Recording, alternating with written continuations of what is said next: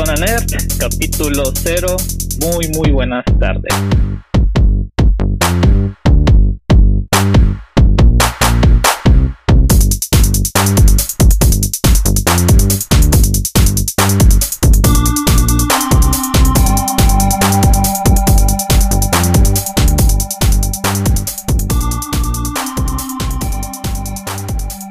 Ok, mis amigos, eh, ¿qué tal? Mi nombre es Cristian Méndez y bienvenidos a el capítulo prueba de, de Zona Nerd. Por eso le hemos este, llamado capítulo cero, porque básicamente estamos testeando qué tal puede ir fluyendo toda nuestra grabación, eh, los comentarios y las noticias que vamos a ir dándoles a, a través de, del programa, ¿no? Eh, bueno, me presento. Mi nombre es Cristian Méndez, eh, junto con el amigo Juan, que ahorita vamos a, ir conociendo, que nos nació la idea, está aprovechando eh, la cuarentena, eh, ¿cómo se llama? Para pues, platicar un poco acerca de noticias de tecnología, eh, un poco de libros, eh, música y todo lo que a la comunidad eh, nerd, geek, freaky se nos, nos, antoja, nos, gusta bastante, ¿sale? Entonces, Juan, Juan, bienvenido Juan, preséntate, queremos conocerte. ¿Qué onda? Mi nombre es Juan Antonio Chuk, soy ingeniero en sistemas. ¿Qué más te puedo decir? Amante de la música, sobre todo el metal, heavy metal eh, y sus derivados en particular, nerd en toda la extensión de la palabra me desenvuelvo hablando específicamente de tecnología, juegos, todo lo eh, todos los temas relacionados a esto, sin ningún problema. ¿Qué más puedo decir? Bienvenido, excelente. Yo, también, yo también voy a hacer mi, mi presentación triunfal, así como tú, para que la audiencia nos, me, vaya, me vaya conociendo también. Pues yo soy Cristian Méndez, eh, de profesión, eh, ingeniero en mecatrónica, al igual que, que tú, eh, dedicados eh, de medio tiempo a lo que es la, la docencia en el área de tecnología. Eh, me encanta lo que todo lo que tenga que ver con tecnología, eh, robótica, drones, la, la comunidad maker y todo por el estilo, ¿no? Somos unos fricazos de primera. ¿Qué tal, Juan? ¿Te parece iniciar con eh, el primer tema que tenemos preparado para hoy? Excelente. Ok. Edge. Edge, Edge. ¿Por qué hablar de Edge? Porque tú fuiste el culpable de que instalara Edge y me enamorara de Edge. Así que te cedo la palabra. Vamos a platicar sobre Edge. Así es. Bueno, para los que no lo sepan, ha habido durante toda una vida eh, desde que las computadoras nacieron, no, un poquito más adelante, una guerra de navegadores. Hace muchos años, muchísimo antes probablemente que uno de ustedes siquiera haya tocado una computadora.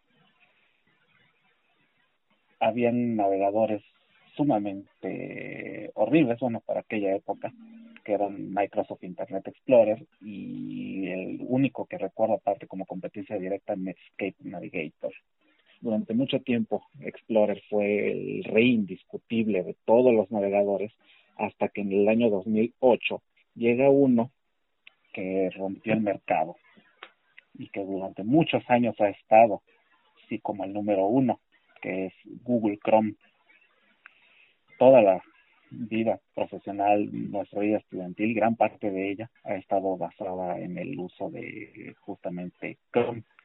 Pero hace un tiempo Microsoft sale con una propuesta sumamente interesante que es Microsoft Edge. Para el que no lo sepa, los navegadores funcionan a través de algo que se llaman motores. Estos motores son los que hacen que nosotros podamos ver en las computadoras las páginas web tal como son. Claro, cada navegador tenía su propio motor y muchas veces, aunque tuvieras una página de una forma, en un navegador, por ejemplo Chrome, en otro ejemplo Firefox iba a ver de forma distinta. Edge tenía su propio motor, pero este no encajaba perfectamente con los usuarios por cuestiones de rendimiento, la forma en la que se veían las páginas, etcétera, etcétera. Nunca fue popular realmente Edge hasta que se deciden por hacer un cambio en este motor haciendo uso del que usa justamente Chrome. Chromium se llama el motor, no, no se llama Chrome, Chromium. Chromium es la tecnología de código abierto de Chrome. Bueno, el caso es que usan tecnología de Google Chrome para poder eh, implementar en su propio navegador y ahora tenemos Microsoft Edge Chromium, que es básicamente lo mismo que Chrome, pero con las bondades que tenía justamente Edge. La que a mí más me encantó al menos es el asunto de los ad blockers, o sea, los el bloqueo de publicidad, que es simplemente de 10, te bloquea lo que debe, aún en el modo estricto. Definitivamente, las páginas cargan tan rápido, o hasta podría ser un poquito más rápido incluso que en el propio Chrome, pero sobre todo el rendimiento de velocidad. ¿Qué tal? No, eh, básicamente Microsoft aplicó la de, este, no puedo con mi enemigo, pues vamos a, a unirnos, ¿no? Y se unieron pues de, de una forma bien, bien curiosa, básicamente pirateándole su tecnología, vamos a llamarlo pirateándole, y montando sobre ella un producto espectacular que, que es Edge. De verdad que yo desde que lo instalé, eh, fue amor a, primera vista. Se ha vuelto mi navegador predeterminado. Lo uso muchísimo, muchísimo.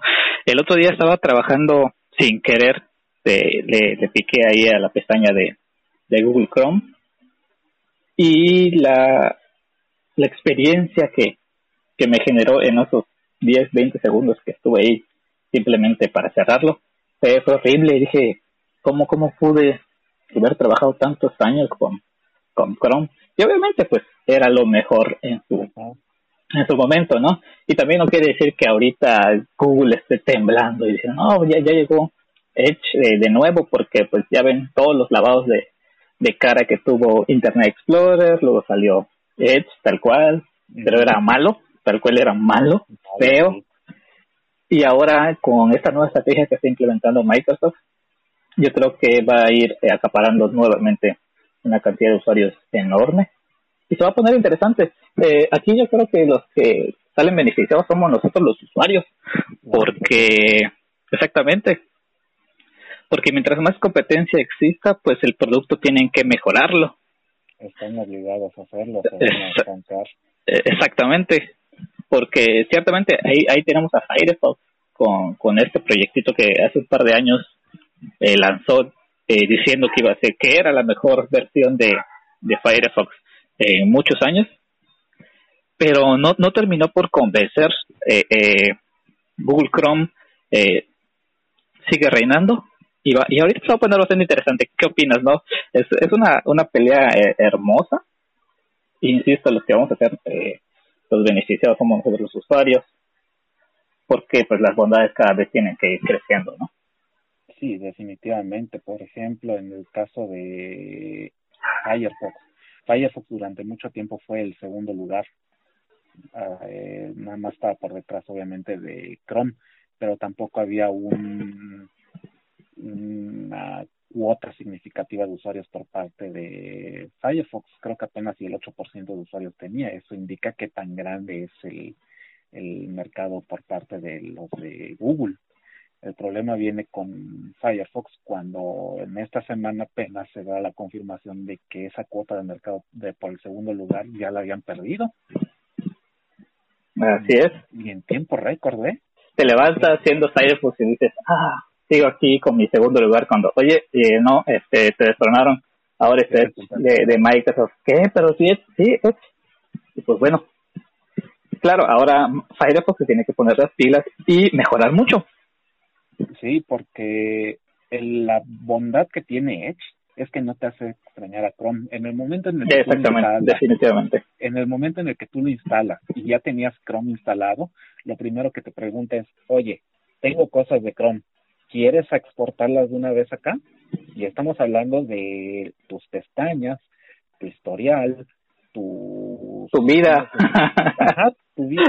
tus cuentas, así es, si tenías cuentas abiertas de Google o en Google Chrome, que obviamente así va a ser, eso se va. Tal cual. Eh, tus passwords, si ya lo dije, lo digo de nuevo, tus passwords, todo se va directamente a la al, a la consideración de hecho. Ajá, a la consideración de hecho, así es. Todo se va para allá. Visualmente hablando, tiene sus diferencias definitivamente, pero también tiene de los parecidos, como por ejemplo las formas de las pestañas, son visualmente parecidas a las de Edge, digo a las de Chrome, pero el resto de la interfaz es muy a lo de Edge, que en lo personal a mí lo único que me gustaba de Edge era justamente su interfaz, que estaba bastante limpia a mi gusto. La de Chrome ahorita ya se siente bastante descuidada, sobre todo porque tardaron mucho en aplicarle ese toque de material design que por cierto ya está prácticamente lo olvido. Google ya no está utilizando material design así como tal, como lo conocimos al menos nosotros. Le pusieron otro nombre, pero ya rompieron las reglas tanto que ya yo al menos ya ni sé. Vamos, vamos a llamarle Google Style. Ajá. a lo Google. Así es. En cambio, en el caso de Edge va más acorde a tu sistema operativo nativo, que en este caso es Windows. Y ojo, aquí también hay que aclarar que Edge también tiene versiones para los demás sistemas operativos. Creo que el único en donde no hay como tal es en los en Linux. En los de Linux no hay versión para instalar Edge. Pero no, no va a tardar. Ya está para Mac, ya está para iOS, está para Android. Sí, eh, eh, eh, es, es algo hermoso este, este asunto. Pues ahí está, amigos. Edge quieren darle una tercera, cuarta, quinta oportunidad a Edge. Se los juro que ya no es el mismo Edge de antes, ahora sí cambió. La experiencia es hermosa, la fluidez con la que trabajas también. Como dice Juan, el consumo de memoria RAM cambia drásticamente, es muchísimo, muchísimo menos. Para personas que sin darnos cuenta ya tenemos 10, 15, 20 pestañas abiertas al mismo tiempo, eh, créanme que no va a tener ningún, ningún problema. Claro, teniendo en cuenta de que ahora la mayoría de los equipos con los que trabajamos mínimo tienen ya 4, 4 GB de RAM, ¿no? Así que denle una oportunidad, descárguenlo, instálenlo y no se van a arrepentir. Aquí en los comentarios pueden ir platicando si ustedes en Edge ya lo probaron, no lo han probado, no lo conocían. Y pues a seguir platicando. Bien, Juan. Eh, no, no quiero hablar de la contingencia porque todo el mundo está hablando de la contingencia y no sabemos cuándo va a terminar. Eh, solamente hago mención porque eh, debido a esta cuestión de la que estamos viviendo mundialmente, startups, empresas que se dedican a la videoconferencia o cualquier medio de comunicación a distancia en la que se puedan conectar muchas personas, están teniendo un boom. Eh, una de ellas es el caso de Zoom. Zoom que hasta hace poco era una empresa muy poco conocida en diversos sectores. Por ejemplo, en el eh, académico, en el educativo no era muy conocido. Muchos utilizaban otras otras opciones. De pues la gente lo conoce, empieza a utilizarlo obligadamente en algunos casos y ven que su tecnología es buena. Ahora, ¿qué, qué pasa en estos casos con empresas, entre comillas, llámese pequeñas, que de la noche a la mañana empiezan a tener una cantidad de usuarios eh, que está creciendo a una razón crítica, a una velocidad muy, muy fuerte? Tienen que escalar, tienen que añadir servidores, mejorar la parte eh, de servidores, etcétera, etcétera. Ahora, siempre, también hay que ver este, este punto, Juan, tú como, tú como desarrollador, todas las plataformas tienen errores.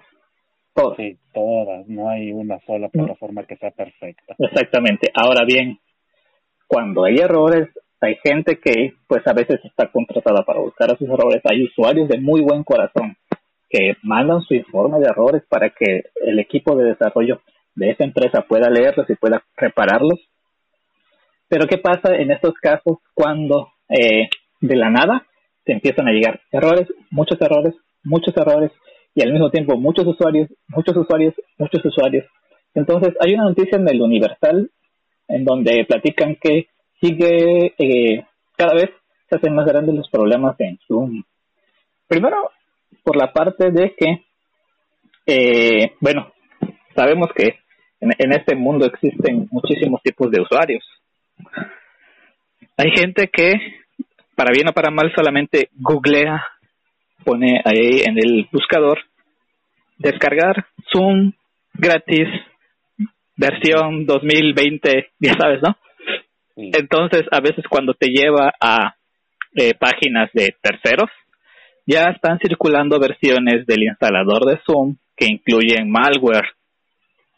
Eh, aquí en el artículo del Universal nos, nos platica uno que básicamente, sin que tú te des cuenta, añade, puede añadir a un tercero o también puedes perder el control de tu cámara y de tu micrófono, que eso es terrorífico, sobre todo para una plataforma que es de videoconferencias. ¿Qué onda, Juanito? ¿Qué onda con Zoom? ¿Qué está pasando con Zoom? Híjole, Zoom estaba sumamente oculto, así como lo dijiste definitivamente. Yo, honestamente, por la poca necesidad que tenía, no lo conocía. Hasta hace unas semanas que empezábamos a hablar de ello para poder, por ejemplo, en caso de nosotros dar clases. Afortunadamente no necesito de ninguna de estas plataformas. De esta en particular no la he usado, pero estoy viendo justamente que teniendo problemas mayúsculos. Eh, igual así como decías, mm, como se volvió tan popular de la noche a la mañana, empezaron a salir los problemas que tenía la plataforma. Uno muy particular que he estado oyendo y leyendo, el, la instalación fácil que tenía, o tiene mejor dicho, alude a unas cuantas malas prácticas que ellos usaron a la hora de escribir código. Y ellos utilizaron las bases de alguno que otro malware por ahí para poder, por ejemplo, hacer la instalación de forma totalmente directa, saltándose las reglas de seguridad de los sistemas operativos en cuestión. Así es. Esa estaba bastante preocupante, pero era con el fin de que la instalación se volviera sumamente fácil para cualquier persona.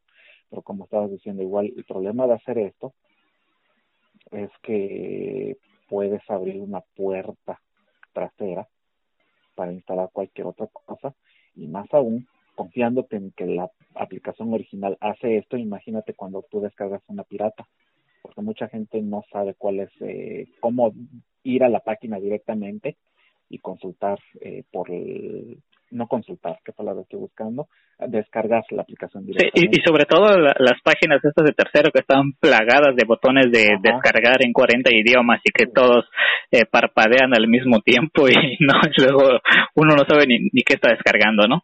Sí, así es. Por ejemplo, acá la de Zoom, para aquel que eh, quiere estar totalmente seguro a dónde ir, es zoom.us. Ese es el, el, ese es el enlace oficial para la descarga de la aplicación zoom.us. No olvidando, claro, el HTTPS. Sí, y, básicamente la recomendación aquí es, eh, gente bonita que nos escucha, descarguen el software de las páginas oficiales. Eh, Juan les puede dar por ahí algunos tips para verificar que la página realmente es segura y de que pueden descargar eh, tranquilamente el programa que están buscando. ¿Verdad, Juan? Sí, para los teléfonos, la descarga tiene que ser directamente en la tienda de aplicaciones del sistema operativo, ya sea la App Store, en el caso de los teléfonos con iOS, o en la Play Store, en el caso de los Android. Tienen que verificar eh, perfectamente el nombre de la compañía de hecho, denme chance para ir a ver justamente ese detalle, porque hay que tener mucho cuidado, porque en las aplicaciones, aún en las tiendas, puede haber alguna que otra aplicación que se haga pasar por esta misma. Exactamente, siempre, siempre hay desarrolladores ahí en el lado oscuro que están buscando cualquier oportunidad para sacar algunos bitcoins, alguna algo de provecho, ¿no? Ah, incluso otro de, estos huecos de seguridad de Zoom, ¿no? Te instalaba, eh, sin que te dieras cuenta, y un malware que lo que hacía era básicamente eso, minar criptomonedas. Utilizaba eh, la arquitectura de las computadoras en las que se instalaba para empezar a, minar criptomonedas. Así que no, nunca falta este, este tipo de, vamos a llamarlo así, hackers del lado oscuro que quieren aprovecharse de, de una situación y sobre todo entendiendo de que la masa crítica de usuarios de Zoom pues está creciendo día con día.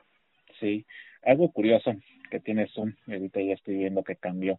Hace unas semanas cuando se empezó a usar, esto lo digo como dato curioso, la calificación en la Play Store era de 2, bastante bajita para ser una aplicación de 2. Oh, sí, muy baja. Muy baja, ¿verdad? Ahorita ya está en 4. ¿Qué fue lo que pasó? Pues resulta que los estudiantes a nivel mundial que están siendo obligados a tomar clases en línea estaban siendo obligados a parte a usar Zoom como plataforma. ¿Tú qué crees que hicieron muchos de estos? Eh, ¿Qué hicieron? Platícame. Empezaron a darle críticas malas a la aplicación. Por eso llegó a una calificación de dos de forma tan abrupta. Vamos a hablar mal de la herramienta para que no la utilicemos. Así es, así es. Ahorita ya se estabilizó, ahorita ya se estabilizó el, la, la opinión, en, al menos en la Play Store, ya está de nuevo a un buen nivel, pero los problemas de seguridad que están por las nubes. Zoom.us también es el nombre del desarrollador en las tiendas, así es como hay que buscarla. Zoom y el nombre del desarrollador es Zoom.us. Excelente. Es tengo que, que buscar. Cualquier otra aplicación que tenga el nombre, hay que verificar primero qué es lo que hace, porque veo que hay muchas aplicaciones que responden a ese nombre, eh, pero eh, cada una tiene un propósito diferente. Así que si ya conocen cómo es el icono de la aplicación, que en este caso es un fondo azul, ¿Azul? Con, es, con esquinas curvadas y el icono de una camarita, ese es el original. Porque los otros ya son definitivamente copias. Y en el caso del, la, del tener la necesidad de instalarlo en la computadora, es ir a la página https .us. Perfecto. Sabes, eh, aprovechando, se, me ocurre más adelante hacer un, un programa eh, dedicado a problemas de ciberseguridad que nos han afectado últimamente, ¿no? Uh-huh. Porque así como este, ya han habido muchos y todavía van a venir muchísimos más. Sí, definitivamente. Ok, Juan, entonces, eh, Zoom, listo con Zoom, hay que tener mucho cuidado, verificar que las páginas que estamos eh, accediendo sean seguras, tratar de verificar que estamos entrando a las páginas oficiales para descargar cualquier aplicación. Y bueno, cuidarnos, cuidarnos, porque ante todo está nuestros datos, nuestra privacidad. Sí, okay, en cualquier momento. Y en cualquier momento nuestros datos andan, no sé, en Israel, en Irán. En sí, sí. Ya. No, estás, eh, entras a la Deep Web y te, te encuentras con 20% de descuento. Así es. Así que sí, hay que tener mucho cuidado. Y no sé, también que digan todos nuestros, eh, todos los que nos estén escuchando, qué aplicaciones están usando en lugar de Zoom, porque supongo que muchos de ustedes van a estar definitivamente usando esta clase de plataformas y que nos digan qué es lo que usan en su lugar. Sí, definitivamente. Eh, si nos están escuchando maestros, gente que ha estado trabajando a vía remota, haciendo home office, eh, alumnos, eh, todo tipo de personas que están trabajando a distancia, qué aplicaciones están utilizando, cuál, es, cuál ha sido su experiencia, eh, qué tal se están adaptando al tener que estar trabajando desde casa. Nos, nos encantaría escucharlos y más que nada leerlos aquí en los comentarios, pues. Ok, Juan. Eh, yo casi no soy gamer. Juego muy, muy poco lo que son videojuegos. Pero en tu caso yo creo que sí, tú has tenido un poquito más de experiencia con los videojuegos. Salió un sí. artículo bastante curioso de info7.mx en donde hacen una proyección de cómo se verán los gamers en 20 años. Y básicamente el encabezado dice, así se verán los gamers en 20 años, gordos, jorobados y calvos. Eh, pues creo que gordos ya muchos lo están, ¿verdad? no no hay necesidad. Por no. Cualquier cosa se puede ser realmente gordo, no solo por jugar. y tampoco se hace falta 20 años para que para que nos demos cuenta. Eh, básicamente este artículo eh, nos dice que debido a las malas posturas que utilizan las personas que pasan muchas horas eh, jugando videojuegos, van a ir desarrollando ciertas, vamos a llamarlo así, deformidades en lo que es su cuerpo. Y te ponen eh, la imagen de la persona, tal cual como dice, gordito, con una panza, vamos a llamarla aquí, eh, muy desproporcionada, calvos y jorobados. Añadiéndole a eso, eh, utilizan un, término aquí muy, muy chistoso que le llaman eh, dedo de PlayStation, que es el, el, pulgar, el pulgar básicamente todo desgastado, ¿no? Que es donde estás utilizando el joystick de, de los controles. Al igual que por la falta de eh, exposición al sol, de vitamina D, de vitamina B12, etcétera, pierden el cabello, empiezan a tener deformidades en sus manos, llámese túnel carpiano, problemas de, de la piel, inflamaciones raras.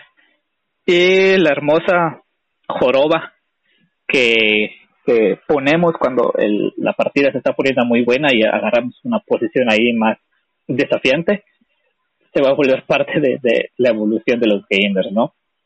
Obviamente acompañado de fatiga visual y muchas muchas otras cosas ahí que vamos a dejarle el link para que entren a ver cómo sería el gamer dentro de 20 años. ¿Qué, qué onda, Juanito?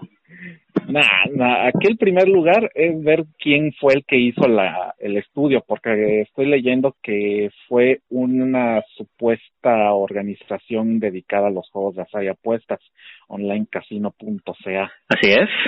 Te ponen quién lo hizo, pero no ponen eh, quién hizo la redacción de todo esto. Nada más quién, quién mandó a hacer quién mandó a hacerlo, que en este caso es esta supuesta organización. Bueno, por la imagen hay muchas razones por las cuales se puede quedar así definitivamente y no son los videojuegos.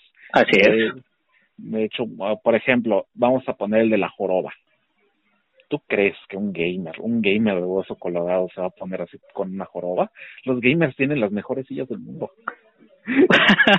sí, no voy a poder. Yo, yo, yo, yo me considero jorobadito natural, así que y, no juego absolutamente ningún videojuego. Los gamers son los gamers son los primeros que invierten en esta clase de cosas. Mi hermano que está aún todavía más metido, que me han dado diciendo que yo sí tengo realmente uno que otro problemilla con las manos, pero más que por jugar por la por el trabajo que tengo de, de, de la programación y que no me he cuidado en ese aspecto pero por ejemplo, él está cuidando mucho sus muñecas. Él utiliza dentro de la medida de lo que puede eh, almohadillas, creo, que se ah, los que, almohadillas que se pone abajo de la muñeca con la que usa el mouse para justamente mantener la posición natural y no tenga que estar haciendo movimientos innecesarios que le causen dolor. Por ejemplo, esa es una de las tantas. El caso de la obesidad, yo creo que con la imagen que hay acá puede quedar, quedar definitivamente peor a alguien. eh, llámese la, la famosísima panza chelera, ¿no? Ajá, es que eso es una panza chelera. Yo los que he visto que juegan mucho no están así. Definitivamente están muchísimo más. sí, sí. Está muy, muy fantasiosa y qué otra cosa, las pantorrillas. Ay, Dios mío, yo no sé si eso sea físicamente posible en primer lugar. Sabes, sabes que como dato curioso me, me causa un poco de, de risa, llamarlo así, de que el cuate este que hasta nombre le pusieron se llama Michael. Ajá. Eh, eh, está, la, está en algón, lo ponen en algón. Y pues si te pones a pensar cuánto tiempo pasa sentado un gamer, no sería posible que, que tenga glúteos voluminoso, ¿no? No, definitivamente. O sea, eh, quien hizo esto fue nada más para andar fregando la existencia.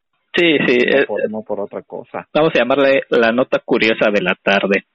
Ajá. Pero sí, eh, para nosotros que estamos mucho tiempo, mucho tiempo en nuestros dispositivos, llámese una laptop, llámese un teléfono, llámese un videojuego, sí eh, desarrollamos ciertos eh, problemitas a largo plazo, bueno, ni a largo, a mediano plazo, con lo que es, principalmente a mí me, pasó que hace, hace unos años me salieron unas como unas bolitas, como unos callitos en, las muñecas, pues en la parte inferior de, de las muñecas y me, me dolía mucho.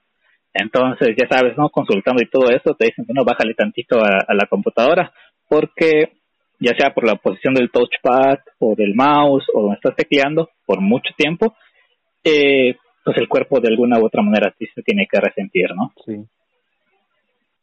Sí, de hecho yo en mi caso igual ya estoy empezando a tener esos pequeños problemitas en la muñeca, por lo que estoy usando muñequeras cada vez que me duele para recuperar un poco sobre todo lo que es eh, la postura natural mientras estoy trabajando, particularmente con el uso del mouse es donde más me pasa.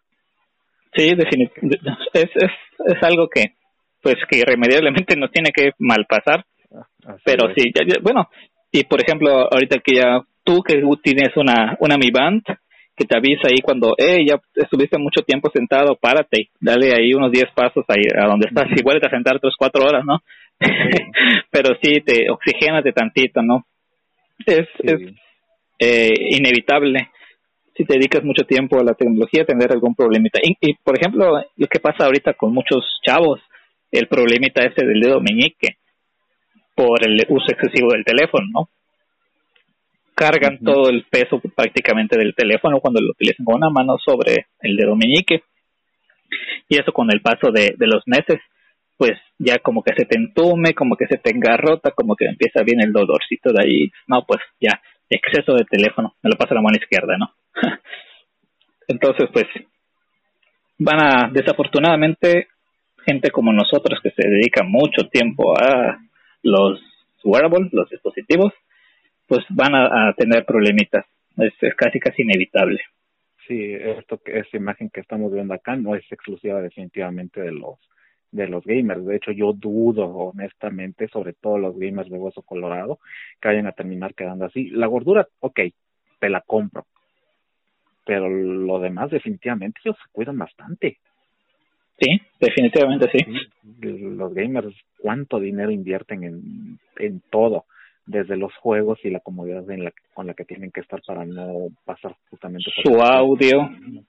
Ajá, todo, todo, todo. Ya quisiera yo estar así. Bien. Pues así con, con los gamers deformes, Juan. Ok, Juan, tú te dedicas, eh, otro de tus, de tus trabajos es ser desarrollador de software. Así es. Entonces, cuando nosotros trabajamos en algún proyecto de software, llámese una aplicación, llámese una plataforma web, llámese un sistema, siempre, como mencionábamos hace, hace unos minutos, van a haber retroalimentaciones, van a haber quejas, van a haber sugerencias, van a haber bugs que se tienen que ir resolviendo. A veces los usuarios envían eh, muchísimas sugerencias para eh, cambiar ciertas partes o secciones de, la aplicación que no les convencen, que dicen, me gustaría que tenga esto, o estaría mejor que este botón eh, estuviese abajo, etcétera. Siempre es un cambio constante lo que está pasando con las aplicaciones, sobre todo cada vez que reciben una actualización. Eh, a lo que voy es que hoy que despierto, eh, y ya sabes, ¿no? Despierto y lo primero que haces es revisar el, Facebook.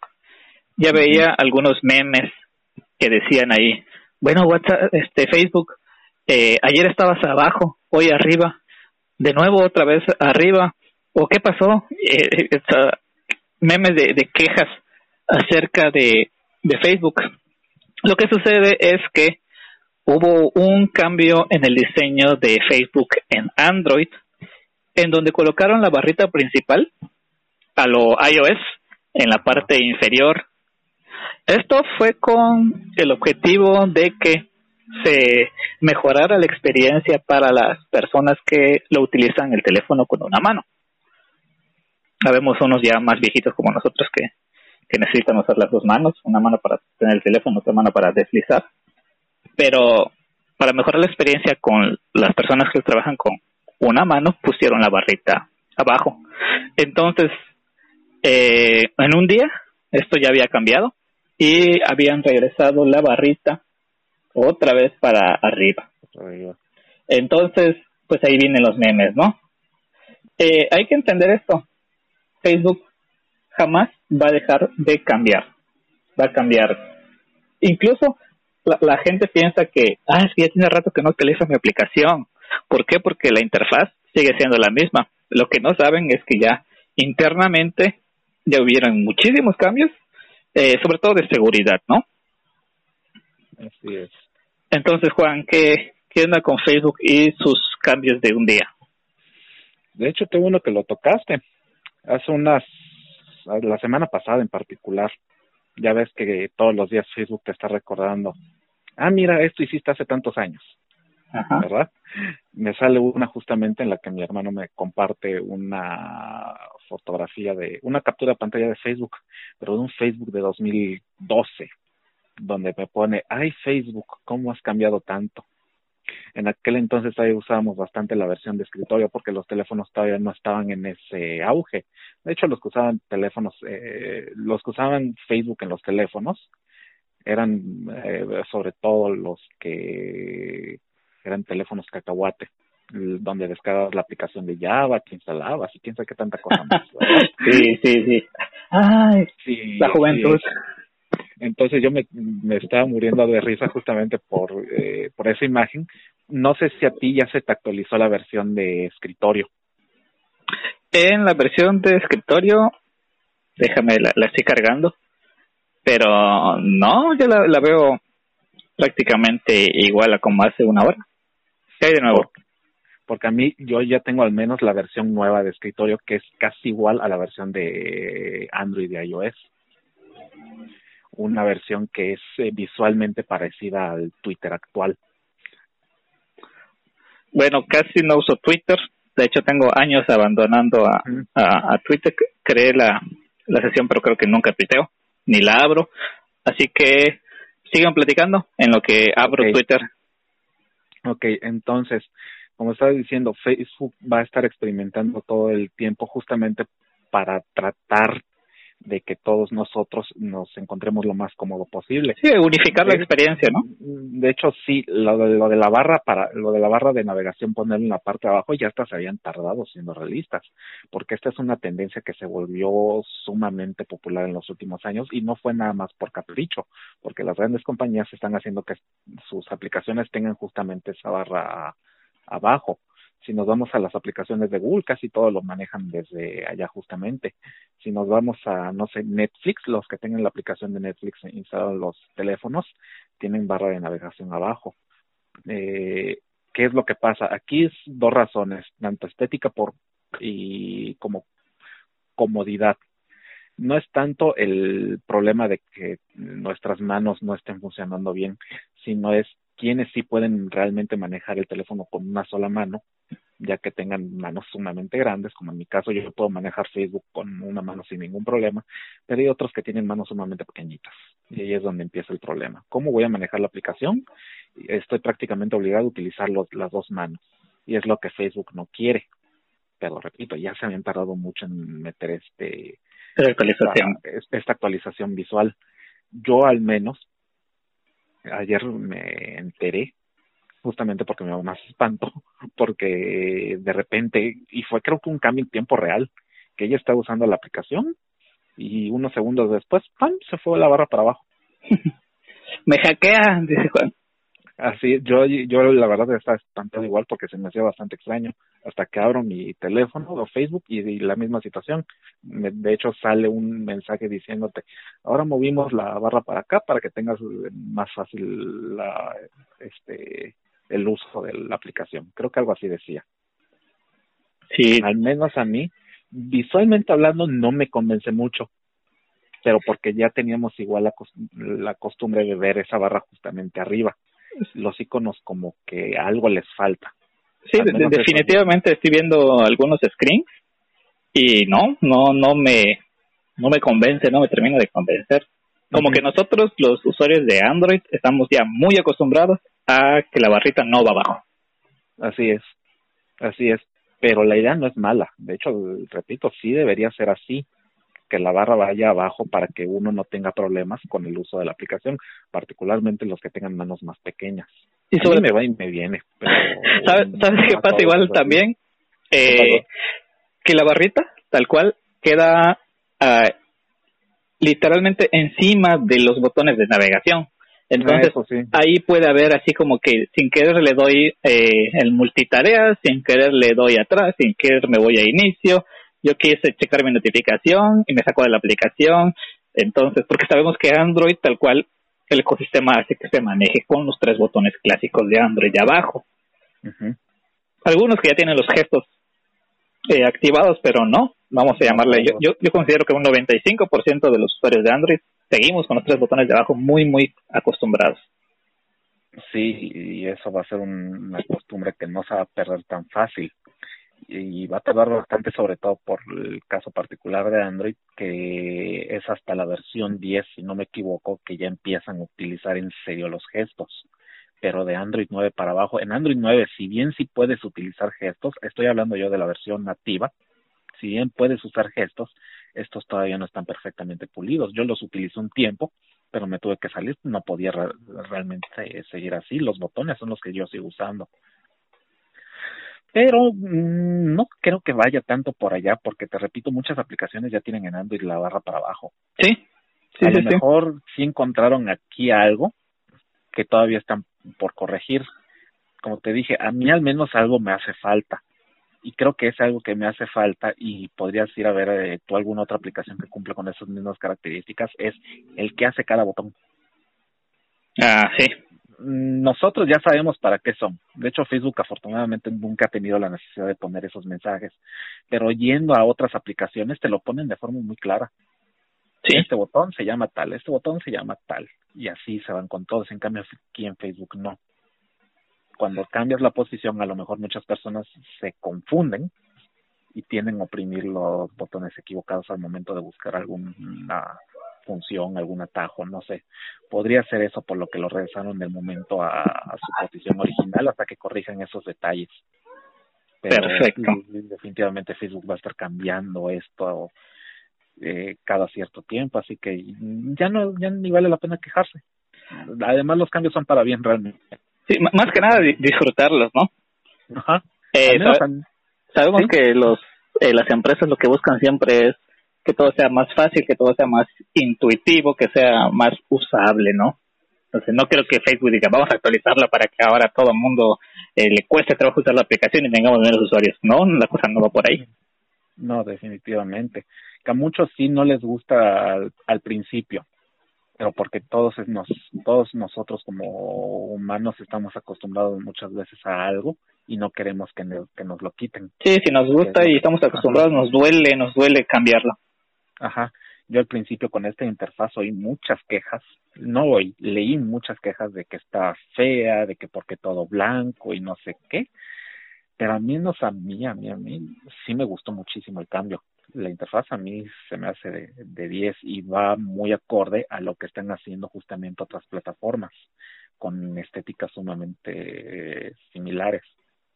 Que sí tiene alguno que otro desperfecto, Facebook definitivamente es Facebook y como dijiste al principio, todas las aplicaciones tienen errores, pero hay que aceptarlos y simplemente decir qué es lo que se puede o no se puede modificar, nada más. Definitivamente. Bien, Juan. Ok. Entonces, tenemos todavía muchísimas noticias ahí en nuestra lista, pero eh, vamos a pasar a la siguiente sección. La siguiente sección que va a ser los libros o el libro del día o de la semana. Te doy la, primicia, dale eh, inauguración a esta sección. ¿Cuál es tu libro? ¿Cuál nos recomiendas? ¿Y por qué? Ay, Dios mío. Carl Sagan. Este libro ya sabes que yo he estado hablando con él prácticamente desde que lo compré. sí, sí, sí. Te flechó. Así es, es un libro sumamente genial. Se llama El mundo y sus demonios. La ciencia como una luz en la oscuridad. Bueno, para el que no lo sepa, Carl Sagan fue un astrónomo, astrofísico, creador, eh, si no me equivoco, de una serie de televisión sumamente popular que se llama Cosmos. De hecho, creo que todavía sigue en emisión, ¿verdad? De, hecho, van a volver a, lanzar una temporada. Con Neil Grace. Sí, sí, sí. Tyson, así es. Temporada nueva. Este, este astrónomo quería que la gente pudiera enamorarse de la ciencia, pero no viéndolo todo del lado técnico. Él a través de las obras literarias que sacó, quería que la gente conociera todo de la forma más eh, fácil posible. De hecho, tiene otra novela que, una novela que ya leí hace tiempo, pero eso creo que voy a hablar para otro día.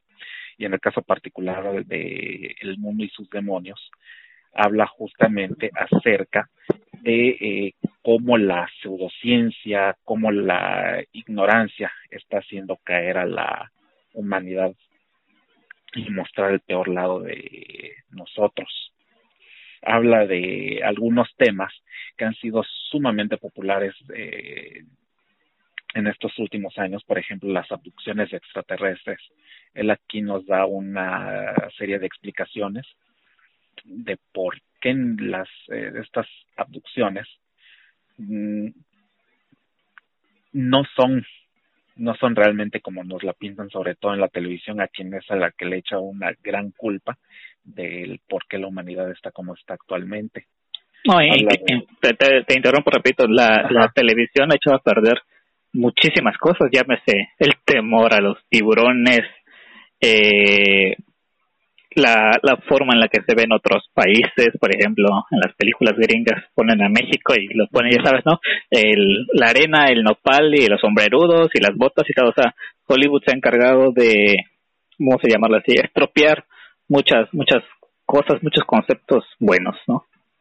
Sí, sí, definitivamente. Este libro habla de todos esos detalles. No es un libro largo realmente, son, que serán 460, 470 páginas. Un libro dentro del promedio. Yo tardé bastante en leerlo, pero más por cuestiones de, tiempo que otra cosa. Ya esta semana definitivamente lo voy a, a terminar, pero es que este es un super obligado. Y como dije que es, viene de un astrónomo, podría parecer que utiliza muchos de, muchas palabras técnicas, pero no, no realmente. Muy rarísima vez uno requeriría ir al diccionario para encontrar alguna que otra palabra nueva. El lenguaje es bastante digerible, ¿no? Sí, sí, bastante. No hay, no hay eh, temas que cualquier persona no pueda comprender. Es sumamente legible el libro, definitivamente. Y toca muchos temas que, si bien parecerían obsoletos para nuestros tiempos, sobre todo por la época particular en la que nos está tocando vivir y este año eh, en específico, aplican, aplican muchas cosas que hay aquí escritas. Sí, sí, definitivamente este yo lo súper, súper recomiendo. Ok, repítenos el título y el autor. El mundo y sus demonios, la ciencia como una luz en la oscuridad de Carl Sagan. Perfecto. Y sobre todo que el valor que se le tiene que dar a la ciencia, ¿no? Creo que estamos viviendo el momento, y repito, viviendo el momento más adecuado para darle el verdadero que tiene, verdadero valor que tiene la ciencia. Así es. Así es, un, nada más para terminar un datito curioso y aquí manera de, de, un mini spoiler. Habla justamente de los problemas que han tenido los estudiantes de Estados Unidos con respecto a la ciencia. Parecería que Estados Unidos tiene lo mejor de lo mejor, pero hubo una época, no sé si ahorita siguen en las mismas, en la que estaban en la calle de la amargura los estudiantes. Si nosotros nos quejamos mucho de nuestro sistema educativo, allá la está pasando muchísimo peor. Así que dense una idea de, de los este de lo que quiere hablar él, en todo esto de por qué la ciencia está teniendo cada vez más desprestigio y todo eso. Sí definitivamente. Entonces interesantísimo. Primera recomendación eh, para toda nuestra querida audiencia el mundo y sus demonios.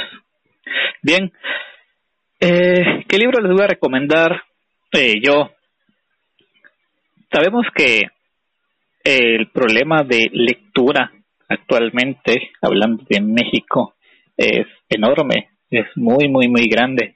Eh, el promedio de libros que lee una persona al año en México es bajísimo, bajísimo. Y eso no es pretexto para, a ver, dice, en México se leen en promedio 3.8 libros al año por persona.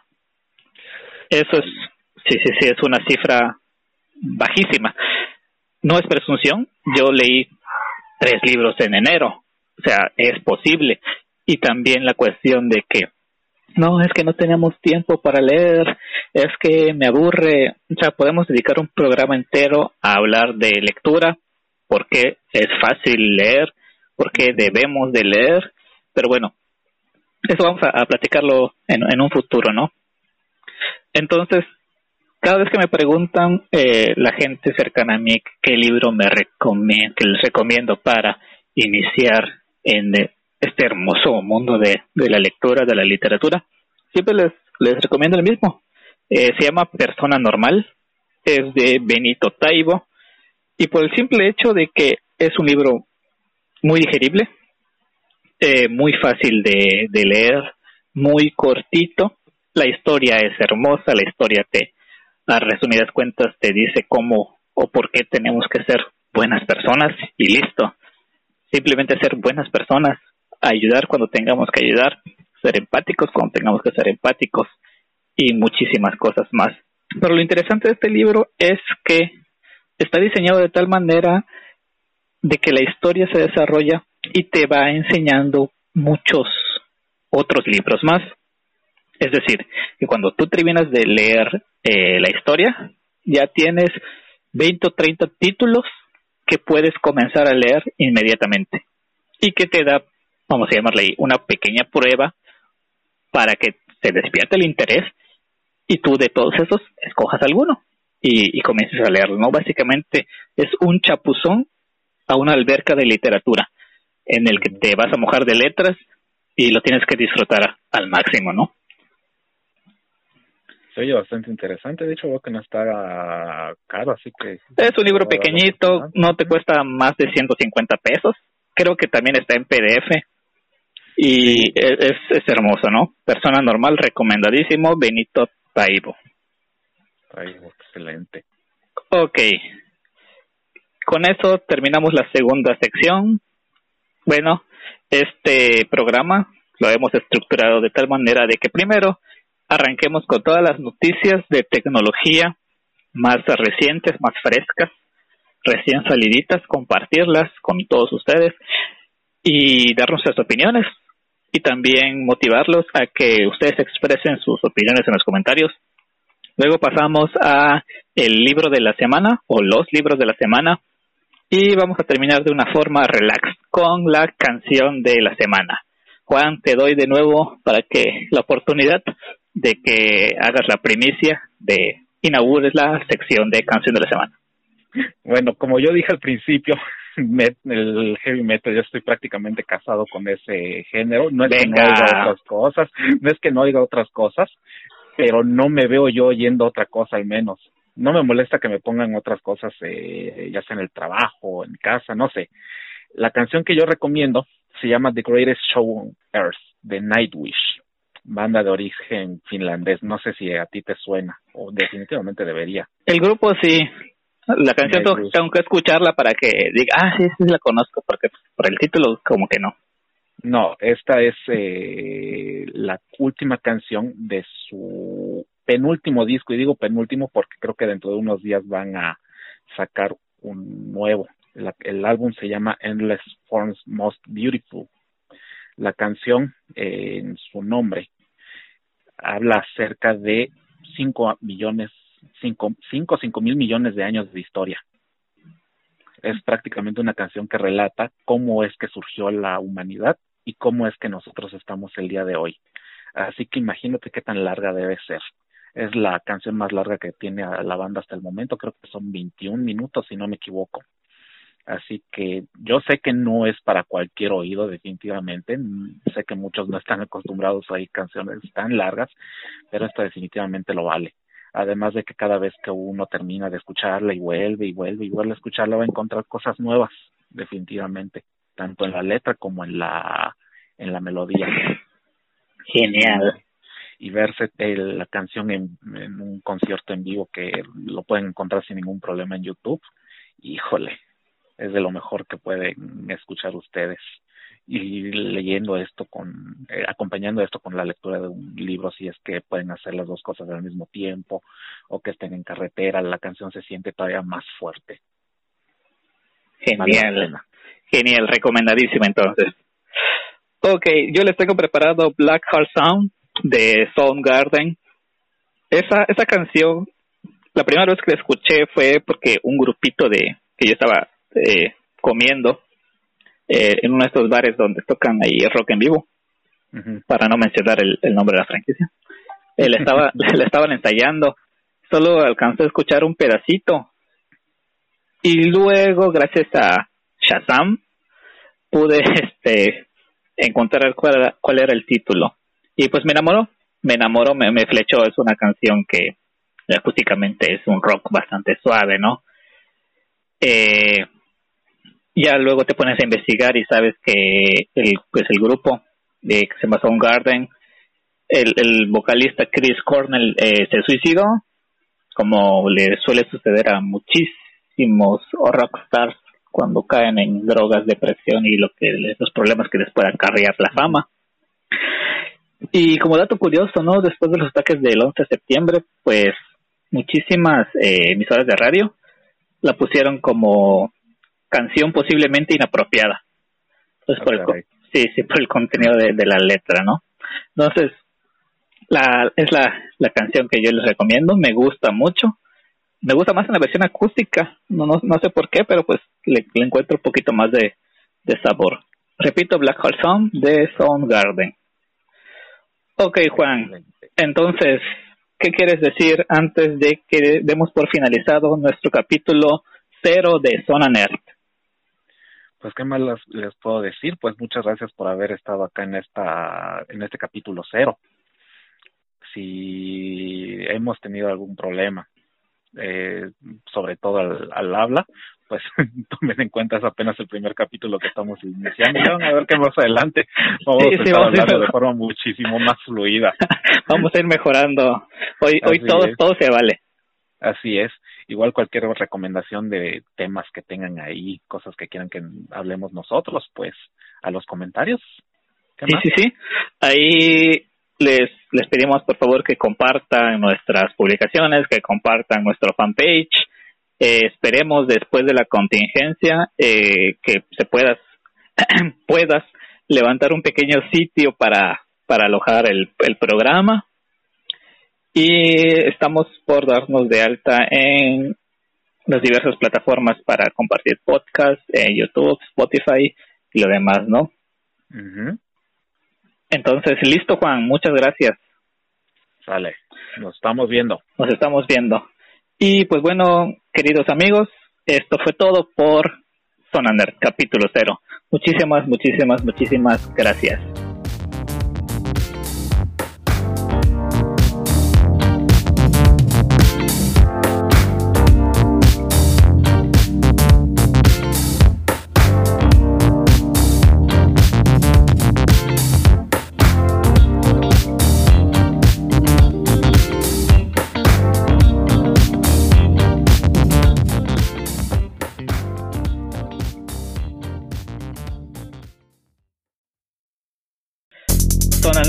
Capítulo 0.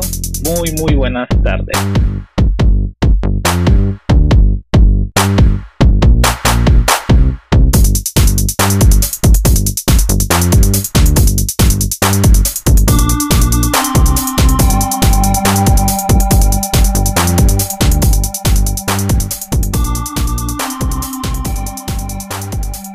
Ok, mis amigos, eh, ¿Qué tal? Mi nombre es Cristian Méndez y bienvenidos a el capítulo prueba de, de Zona Nerd. Por eso le hemos este, llamado capítulo cero, porque básicamente estamos testeando qué tal puede ir fluyendo toda nuestra grabación, eh, los comentarios las noticias que vamos a ir dándoles a, a través de, del programa, ¿no? Eh, bueno, me presento. Mi nombre es Cristian Méndez. Eh, junto con el amigo Juan. que ahorita vamos a, ir conociendo, que nos nació la idea, está aprovechando eh, la cuarentena, eh, ¿cómo se llama? Para pues, platicar un poco acerca de noticias de tecnología, eh, un poco de libros, eh, música y todo lo que a la comunidad eh, nerd, geek, freaky se nos, nos, antoja, nos, gusta bastante, ¿sale? Entonces, Juan, Juan, bienvenido Juan, preséntate, queremos conocerte. ¿Qué onda? Mi nombre es Juan Antonio Chuk, soy ingeniero en sistemas. ¿Qué más te puedo decir? Amante de la música, sobre todo el metal, heavy metal eh, y sus derivados en particular, nerd en toda la extensión de la palabra. Me desenvuelvo hablando específicamente de tecnología, juego, todo lo que, eh, todos los temas relacionados a esto, sin ningún problema. ¿Qué más puedo decir? Bienvenido, excelente. Yo, también, yo también voy a hacer mi, mi presentación triunfal, así como tú, para que la audiencia nos, me, vaya, me vaya conociendo también. Pues yo soy Cristian Méndez, eh, de profesión, eh, ingeniero en mecatrónica, al igual que, que tú, eh, dedicados eh, de medio tiempo a lo que es la, la docencia en el área de tecnología. me encanta lo que todo lo que tenga que ver con tecnología, robótica, drones, la, la comunidad maker y todo por el estilo, ¿no? Somos unos fricazos de primera. ¿Qué tal, Juan? ¿Te parece iniciar con eh, el primer tema que tenemos preparado para hoy? Excelente. Ok. Edge. Edge, Edge. ¿Por qué hablar de Edge? Porque tú fuiste el culpable de que instalara Edge y me enamorara de Edge. Así que te cedo la palabra. Vamos a platicar sobre Edge. Así es. Bueno, para los que no lo sepan, ha habido durante toda una vida eh, desde que las computadoras nacieron, no, un poquito más adelante, una guerra de navegadores. Hace muchos años, muchísimo antes probablemente que uno de ustedes siquiera haya tocado una computadora. Habían navegadores sumamente horribles, bueno, para aquella época, que eran Microsoft Internet Explorer y el único que recuerdo aparte como competencia directa Netscape Navigator durante mucho tiempo Explorer fue el rey indiscutible de todos los navegadores hasta que en el año 2008 llega uno que rompió el mercado y que durante muchos años ha estado sí como el número uno que es Google Chrome toda la vida profesional, nuestra vida estudiantil, gran parte de ella ha estado basada en el uso de justamente Chrome. Pero hace un tiempo Microsoft sale con una propuesta sumamente interesante que es Microsoft Edge. Para el que no lo sepa, los navegadores funcionan a través de algo que se llaman motores. Estos motores son los que hacen que nosotros podamos ver en las computadoras las páginas web tal como son. Claro, cada navegador tenía su propio motor y muchas veces, aunque tuvieras una página de una forma, en un navegador, por ejemplo Chrome, en otro, ejemplo Firefox iba a ver de forma distinta. Edge tenía su propio motor, pero este no encajaba perfectamente con los usuarios por cuestiones de rendimiento, la forma en la que se veían las páginas, etcétera, etcétera. Nunca fue popular realmente Edge hasta que se deciden por hacer un cambio en este motor haciendo uso del que usa justamente Chrome. Chromium se llama el motor, no, no se llama Chrome, Chromium. Chromium es la tecnología de código abierto de Chrome.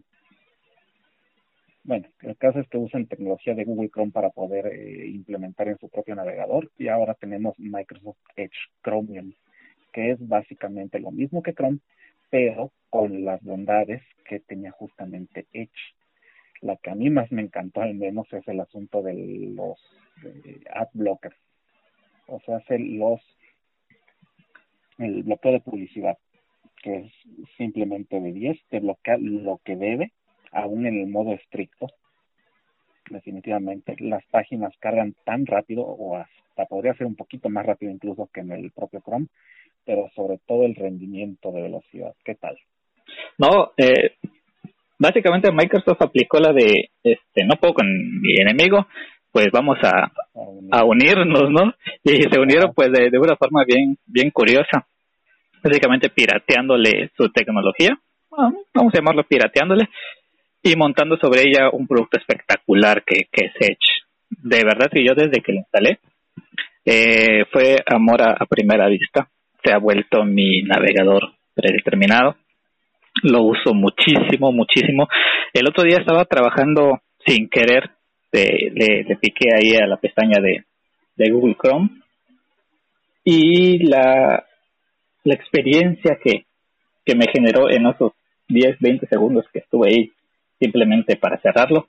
Fue, horrible dije, ¿cómo, ¿cómo pude haber trabajado tantos años con, con Chrome? Y obviamente pues era lo mejor en su, en su momento, ¿no? Y también no quiere decir que ahorita Google esté temblando y diciendo, no, ya, ya llegó Edge de, nuevo porque pues ya ven todos los lavados de, de cara que tuvo Internet Explorer, luego salió Edge tal cual, pero era malo, tal cual era malo, feo, y ahora con esta nueva estrategia que está implementando Microsoft, yo creo que va a ir eh, acaparando nuevamente una cantidad de usuarios enorme. Y se va a poner interesante. Eh, aquí yo creo que los que salen beneficiados somos nosotros los usuarios, porque exactamente, porque mientras más competencia exista, pues el producto tienen que mejorarlo.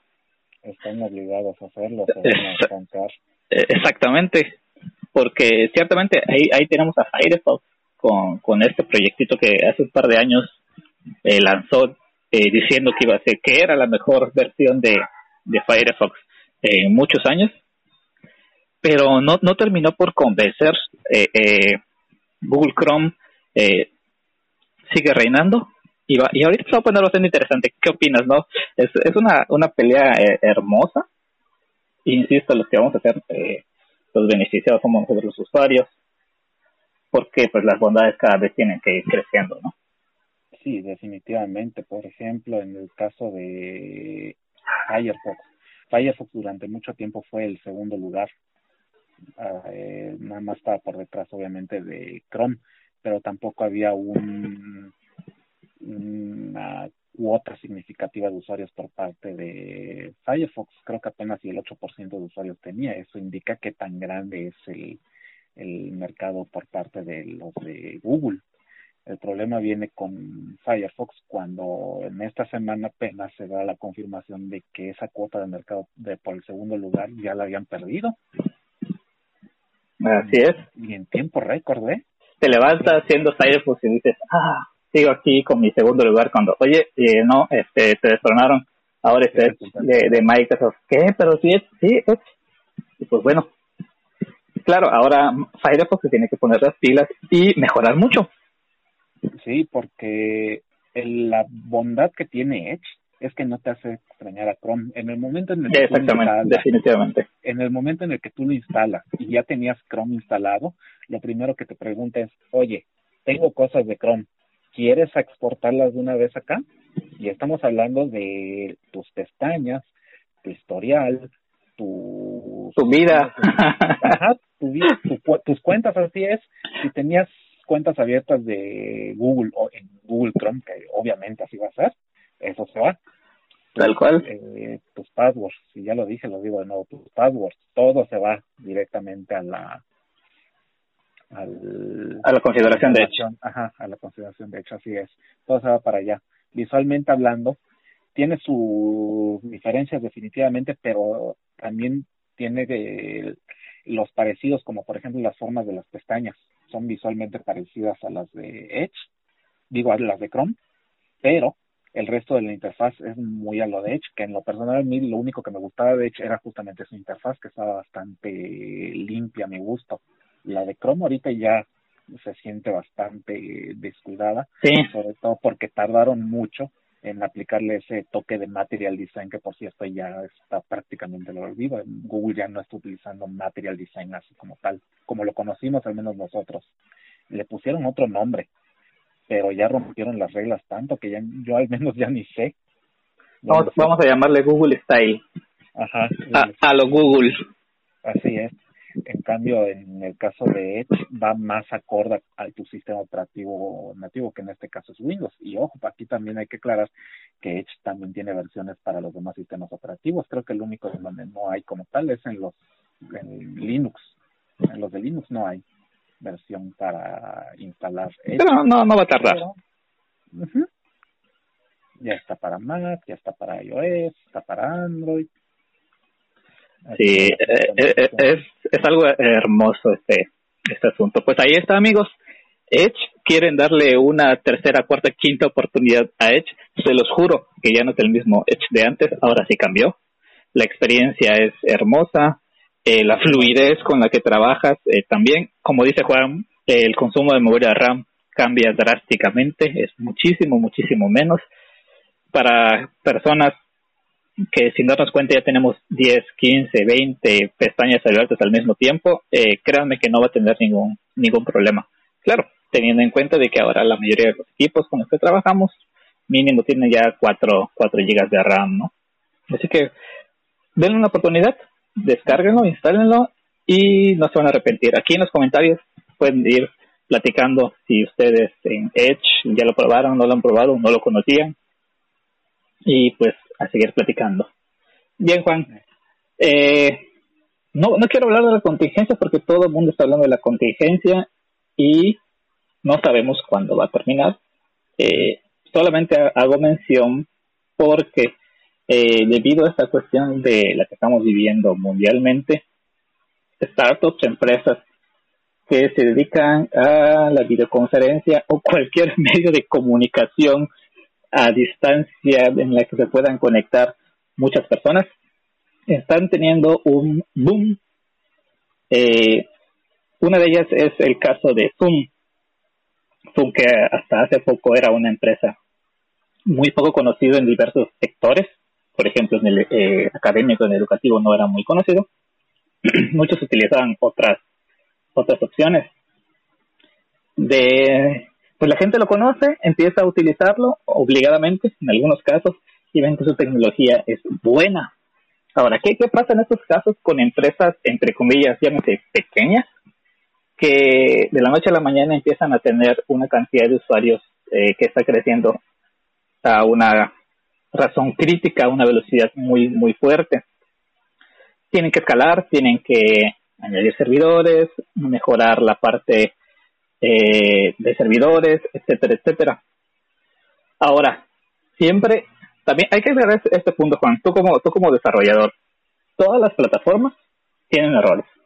Todas. Sí, todas, no hay una sola plataforma que sea perfecta. Exactamente. Ahora bien, cuando hay errores, hay gente que pues a veces está contratada para buscar a sus errores, hay usuarios de muy buen corazón que mandan su informe de errores para que el equipo de desarrollo de esa empresa pueda leerlos y pueda repararlos.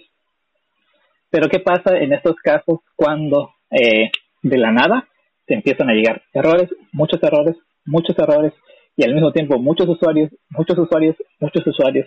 Entonces hay una noticia en el Universal en donde platican que sigue eh, cada vez se hacen más grandes los problemas en Zoom.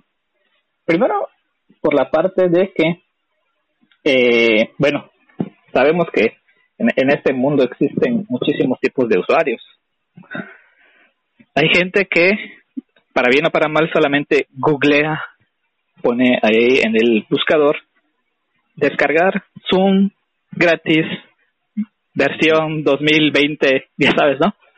Entonces, a veces cuando te lleva a eh, páginas de terceros, ya están circulando versiones del instalador de Zoom que incluyen malware eh, aquí en el artículo del Universal nos, nos platica uno que básicamente, sin que tú te des cuenta, añade, puede añadir a un tercero o también puedes perder el control de tu cámara y de tu micrófono, que eso es terrorífico, sobre todo para una plataforma que es de videoconferencias. ¿Qué onda, Juanito? ¿Qué onda con Zoom? ¿Qué está pasando con Zoom? Híjole, Zoom estaba sumamente oculto, así como lo dijiste definitivamente. Yo honestamente, por la poca necesidad que tenía, no lo conocía.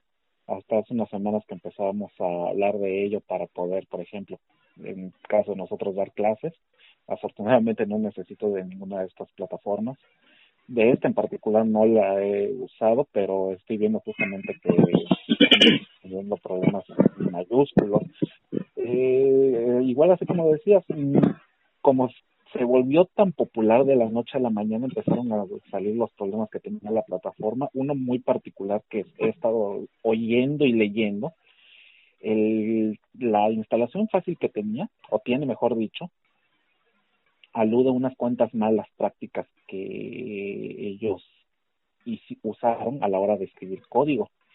Y ellos utilizaron las bases de alguno que otro malware por ahí para poder, por ejemplo, hacer la instalación de forma totalmente directa, saltándose las reglas de seguridad de los sistemas operativos en cuestión. Así es. Esa estaba bastante preocupante, pero era con el fin de que la instalación se volviera sumamente fácil para cualquier persona. Pero como estabas diciendo, igual el problema de hacer esto es que puedes abrir una puerta trasera para instalar cualquier otra cosa y más aún confiándote en que la aplicación original hace esto, imagínate cuando tú descargas una pirata, porque mucha gente no sabe cuál es, eh, cómo ir a la página directamente y consultar eh, por el, no consultar, qué palabra estoy buscando, descargar la aplicación directamente. Sí, y, sobre todo las páginas estas de tercero que están plagadas de botones de descargar en 40 idiomas y que todos eh, parpadean al mismo tiempo y no luego uno no sabe ni, ni qué está descargando, ¿no? Sí, así es. Por ejemplo, acá la de Zoom, para aquel que mm, eh, quiere estar totalmente seguro a dónde ir, es zoom.us. Ese es el, el, ese es el enlace oficial para la descarga de la aplicación zoom.us, ah, no olvidando, claro, el HTTPS. Sí, y, básicamente la recomendación aquí es, eh, gente bonita que nos escucha, descarguen el software de las páginas oficiales. Eh, Juan les puede dar por ahí algunos tips para verificar que la página realmente es segura y de que pueden descargar eh, tranquilamente el programa que están buscando. ¿Verdad, Juan? Sí, para los teléfonos, la descarga tiene que ser directamente en la tienda de aplicaciones del sistema operativo, ya sea la App Store, en el caso del, de los teléfonos con iOS, o en la Play Store, en el caso de los Android. Tienen que verificar eh, perfectamente el nombre de la compañía de hecho, denme chance para ir a ver justamente ese detalle, porque hay que tener mucho cuidado, porque en las aplicaciones, aún en las tiendas, puede haber alguna que otra aplicación que se haga pasar por esta misma. Exactamente, siempre, siempre hay desarrolladores ahí en el lado oscuro que están buscando cualquier oportunidad para sacar algunos bitcoins, alguna algo de provecho, ¿no? Ah, incluso otro de, estos huecos de seguridad de Zoom, ¿no? Te instalaba, eh, sin que te dieras cuenta, y un malware que lo que hacía era básicamente eso, minar criptomonedas. Utilizaba eh, la arquitectura de las computadoras en las que se instalaba para empezar a, a minar criptomonedas.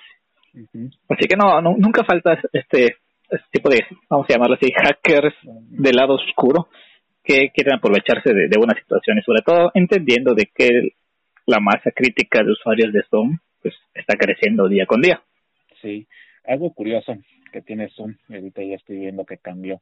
Hace unas semanas cuando se empezó a usar, esto lo digo como dato curioso, la calificación en la Play Store era de 2, bastante bajita para ser una aplicación de 2. Oh, sí, muy baja. Muy baja, ¿verdad? Ahorita ya está en 4. ¿Qué fue lo que pasó? Pues resulta que los estudiantes a nivel mundial que están siendo obligados a tomar clases en línea estaban siendo obligados a parte a usar Zoom como plataforma. ¿Tú qué crees que hicieron muchos de estos? Eh, ¿Qué hicieron? Platícame. Empezaron a darle críticas malas a la aplicación. Por eso llegó a una calificación de dos de forma tan abrupta. Vamos a hablar mal de la herramienta para que no la utilicemos. Así es, así es. Ahorita ya se estabilizó, ahorita ya se estabilizó la, la opinión, en, al menos en la Play Store, ya está de nuevo a un buen nivel, pero los problemas de seguridad que están por las nubes. Zoom.us también es el nombre del desarrollador en las tiendas, así es como hay que buscarla. Zoom y el nombre del desarrollador es Zoom.us. Excelente. Es que, que buscar. Cualquier otra aplicación que tenga el nombre, hay que verificar primero qué es lo que hace, porque veo que hay muchas aplicaciones que responden a ese nombre, eh, pero eh, cada una tiene un propósito diferente. Así que si ya conocen cómo es el icono de la aplicación, que en este caso es un fondo azul, ¿Azul? Con, eh, con esquinas curvadas y el icono de una camarita, ese es el original. Porque los otros ya son definitivamente copias. Y en el caso del, del tener la necesidad de instalarlo en la computadora, es ir a la página https dos zoom .us. Perfecto. Sabes, eh, aprovechando, se, me ocurre más adelante hacer un, un programa eh, dedicado a problemas de ciberseguridad que nos han afectado últimamente, ¿no? Porque así como este, ya han habido muchos y todavía van a venir muchísimos más. Sí, definitivamente. Ok, Juan, entonces, eh, Zoom, listo con Zoom, hay que tener mucho cuidado, verificar que las páginas que estamos eh, accediendo sean seguras, tratar de verificar que estamos entrando a las páginas oficiales para descargar cualquier aplicación. Y bueno, cuidarnos, cuidarnos, porque ante todo está nuestros datos, nuestra privacidad. Sí, en cualquier momento. Y en cualquier momento nuestros datos andan, no sé, en Israel, en Irán. En sí, sí. No, eh, entras a la Deep Web y te, te encuentras con 20% de descuento. Así es. Así que sí, hay que tener mucho cuidado. Y no sé, también que digan todos nuestros, eh, todos los que nos estén escuchando, qué aplicaciones están usando en lugar de Zoom, porque supongo que muchos de ustedes van a estar definitivamente usando esta clase de plataformas y que nos digan qué es lo que usan en su lugar. Sí, definitivamente. Eh, si nos están escuchando maestros, gente que ha estado trabajando a vía remota, haciendo home office, eh, alumnos, eh, todo tipo de personas que están trabajando a distancia, qué aplicaciones están utilizando, cuál, es, cuál ha sido su experiencia, eh, qué tal se están adaptando al tener que estar trabajando desde casa. Nos, nos encantaría escucharlos. Y más que nada leerlos aquí en los comentarios, pues. Ok, Juan. Eh, yo casi no soy gamer. Juego muy, muy poco lo que son videojuegos. Pero en tu caso yo creo que sí, tú has tenido un poquito más de experiencia con los videojuegos. Salió un artículo bastante curioso de info7.mx en donde hacen una proyección de cómo se verán los gamers en 20 años. Y básicamente el encabezado dice, así se verán los gamers en 20 años, gordos, jorobados y calvos. Eh, pues creo que gordos ya muchos lo están, ¿verdad? no, no hay necesidad. Por cualquier cosa se puede ser realmente gordo, no solo por jugar. y tampoco se hace falta 20 años para que, para que nos demos cuenta. Eh, básicamente este artículo eh, nos dice que debido a las malas posturas que utilizan las personas que pasan muchas horas eh, jugando videojuegos, van a ir desarrollando ciertas, vamos a llamarlo así, deformidades en lo que es su cuerpo. Y te ponen la imagen de la persona, tal cual como dice, gordito, con una panza, vamos a llamarla aquí, eh, muy desproporcionada, calvos y jorobados. Añadiéndole a eso, eh, utilizan un, término aquí muy, muy chistoso que le llaman eh, dedo de PlayStation, que es el, el, pulgar, el pulgar básicamente todo desgastado, ¿no? Que es donde estás utilizando el joystick de, de los controles. Al igual que por la falta de eh, exposición al sol, de vitamina D, de vitamina B12, etcétera.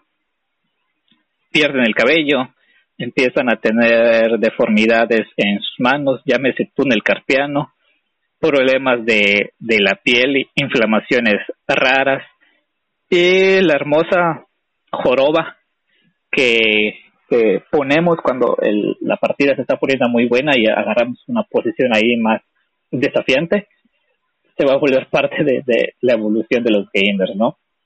Obviamente acompañado de fatiga visual y muchas muchas otras cosas ahí que vamos a dejarle el link para que entren a ver cómo sería el gamer dentro de 20 años. ¿Qué, qué onda, Juanito? Nah, aquí el primer lugar es ver quién fue el que hizo la, el estudio, porque estoy leyendo que fue una supuesta organización dedicada a los juegos de azar y apuestas, onlinecasino.ca. Así es. Te ponen quién lo hizo, pero no ponen eh, quién hizo la redacción de todo esto, nada más quién, quién mandó a hacer quién mandó a hacerlo, que en este caso es esta supuesta organización. Bueno, por la imagen hay muchas razones por las cuales se puede quedar así definitivamente y no son los videojuegos. Así es. Eh, de hecho, ah, por ejemplo, vamos a poner el de la joroba. ¿Tú crees que un gamer, un gamer de hueso colorado se va a poner así con una joroba?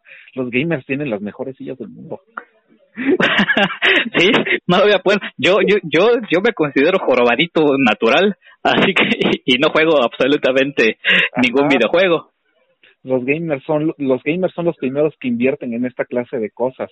Mi hermano que está aún todavía más metido, que me han dado diciendo que yo sí tengo realmente uno que otro problemilla con las manos, pero más que por jugar por la por el trabajo que tengo de, de, de la programación y que no me he cuidado en ese aspecto. Pero, por ejemplo, él está cuidando mucho sus muñecas. Él utiliza dentro de la medida de lo que puede eh, almohadillas, creo, que se ah, los que, almohadillas que se pone eh, abajo de la muñeca con la que usa el mouse para justamente mantener la posición natural y no tenga que estar haciendo movimientos innecesarios que le causen dolor. Por ejemplo, esa es una de las tantas. El caso de la obesidad. Yo creo que con la imagen que hay acá puede quedar, quedar definitivamente peor a alguien eh, llámese la, la famosísima panza chelera, ¿no? Ajá. Es que eso es una panza chelera. Yo los que he visto que juegan mucho no están así. Definitivamente están muchísimo más. sí, sí. Está muy, muy fantasiosa. ¿Y qué otra cosa? Las pantorrillas. Ay, Dios mío. Yo no sé si eso sea físicamente posible en primer lugar. Sabes, sabes que como dato curioso me, me causa un poco de, de risa, llamarle así, de que el cuate este que hasta nombre le pusieron se llama Michael.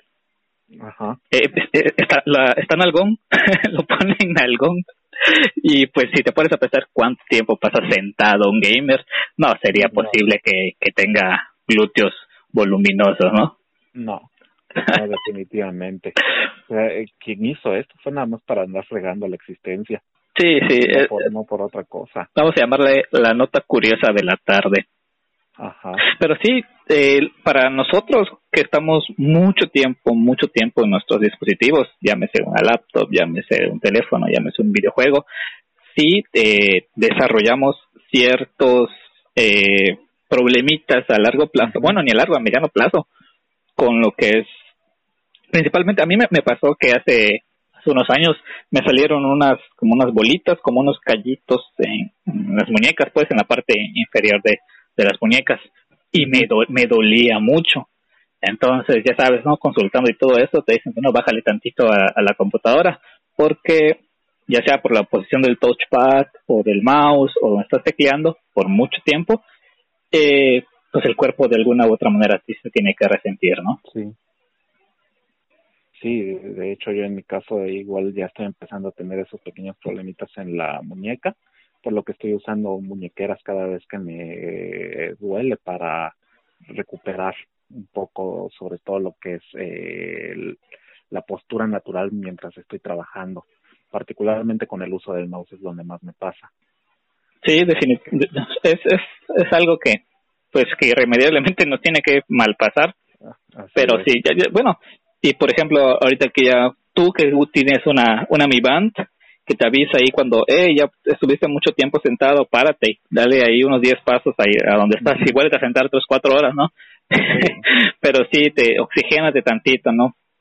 Es, es eh, inevitable si te dedicas mucho tiempo a la tecnología tener algún problemita. Y, y, por ejemplo, lo que pasa ahorita con muchos chavos, el problemita ese del dedo meñique por el uso excesivo del teléfono, ¿no? Cargan todo el peso prácticamente del teléfono cuando lo utilizan con una mano sobre el dedo meñique. Y eso con el paso de, de los meses, pues ya como que se te entume, como que se te engarrota, como que empieza bien el dolorcito de ahí. No, pues ya, exceso de teléfono, me lo paso a la mano izquierda, ¿no? Entonces, pues, van a, desafortunadamente, gente como nosotros que se dedica mucho tiempo a los wearables, los dispositivos, pues van a, tener problemitas. Es, casi, casi inevitable. Sí, esto, esta imagen que estamos viendo acá no es exclusiva definitivamente de los de los gamers. De hecho, yo dudo honestamente, sobre todo los gamers de hueso colorado, que vayan a terminar quedando así. La gordura, ok, te la compro.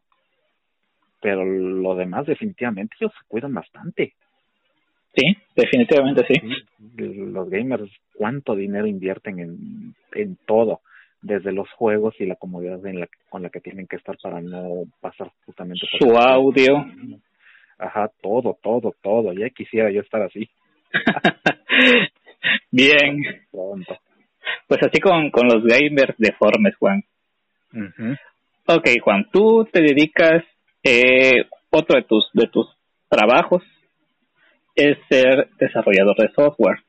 Así es. Entonces, cuando nosotros trabajamos en algún proyecto de software, llámese una aplicación, llámese una plataforma web, llámese un sistema, siempre, como mencionábamos hace, hace unos minutos, van a haber retroalimentaciones, van a haber quejas, van a haber sugerencias, van a haber bugs que se tienen que ir resolviendo.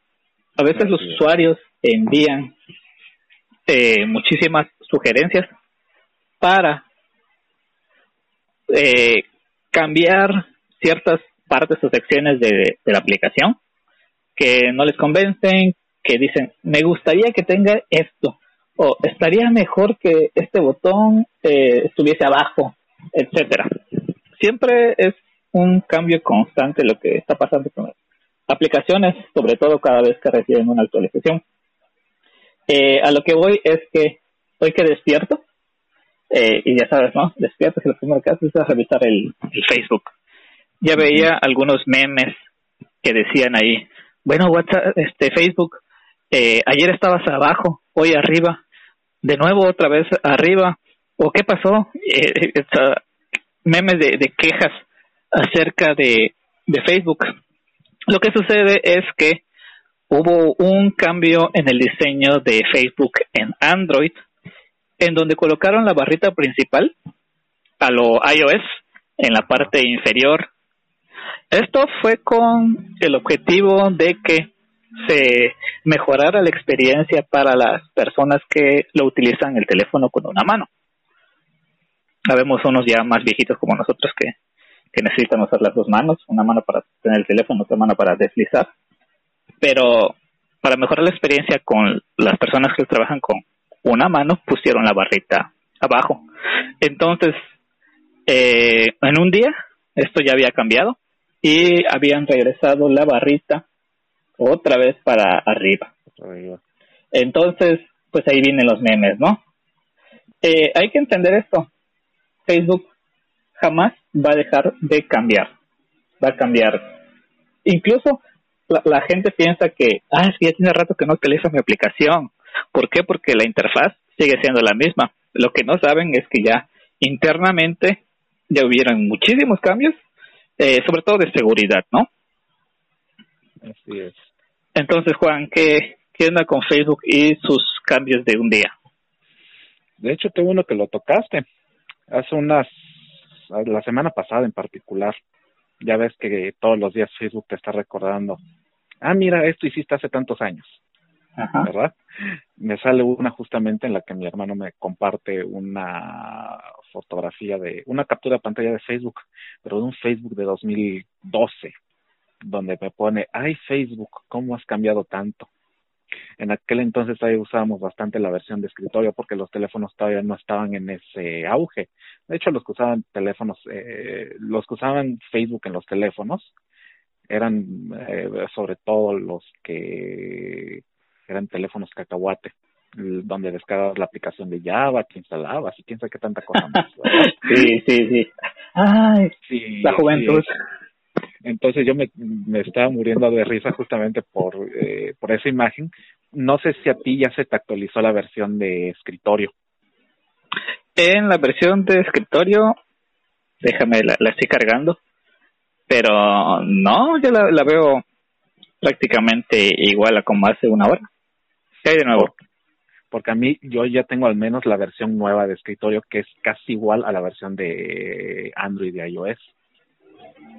Una versión que es eh, visualmente parecida al Twitter actual. Bueno, casi no uso Twitter. De hecho, tengo años abandonando a, a, Twitter. Creé la, la sesión, pero creo que nunca tuiteo, ni la abro. Así que sigan platicando en lo que abro Twitter. Ok, entonces, como estaba diciendo, Facebook va a estar experimentando todo el tiempo justamente para tratar de que todos nosotros nos encontremos lo más cómodo posible. Sí, unificar la experiencia, ¿no? De hecho, sí, lo de, lo de la barra para lo de la barra de navegación ponerla en la parte de abajo ya hasta se habían tardado siendo realistas, porque esta es una tendencia que se volvió sumamente popular en los últimos años y no fue nada más por capricho, porque las grandes compañías están haciendo que sus aplicaciones tengan justamente esa barra abajo.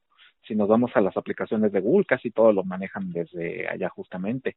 Si nos vamos a, no sé, Netflix, los que tengan la aplicación de Netflix instalada en los teléfonos, tienen barra de navegación abajo. Eh, ¿Qué es lo que pasa? Aquí es dos razones, tanto estética por y como comodidad. No es tanto el problema de que nuestras manos no estén funcionando bien, sino es quienes sí pueden realmente manejar el teléfono con una sola mano, ya que tengan manos sumamente grandes, como en mi caso yo puedo manejar Facebook con una mano sin ningún problema, pero hay otros que tienen manos sumamente pequeñitas y ahí es donde empieza el problema. ¿Cómo voy a manejar la aplicación? Estoy prácticamente obligado a utilizar las dos manos y es lo que Facebook no quiere. Pero repito, ya se habían tardado mucho en meter este actualización. esta actualización visual. Yo al menos ayer me enteré justamente porque me da más espanto, porque de repente, y fue creo que un cambio en tiempo real, que ella estaba usando la aplicación y unos segundos después, ¡pam!, se fue la barra para abajo. me hackea, dice Juan. Así, yo, yo la verdad estaba espantado igual porque se me hacía bastante extraño.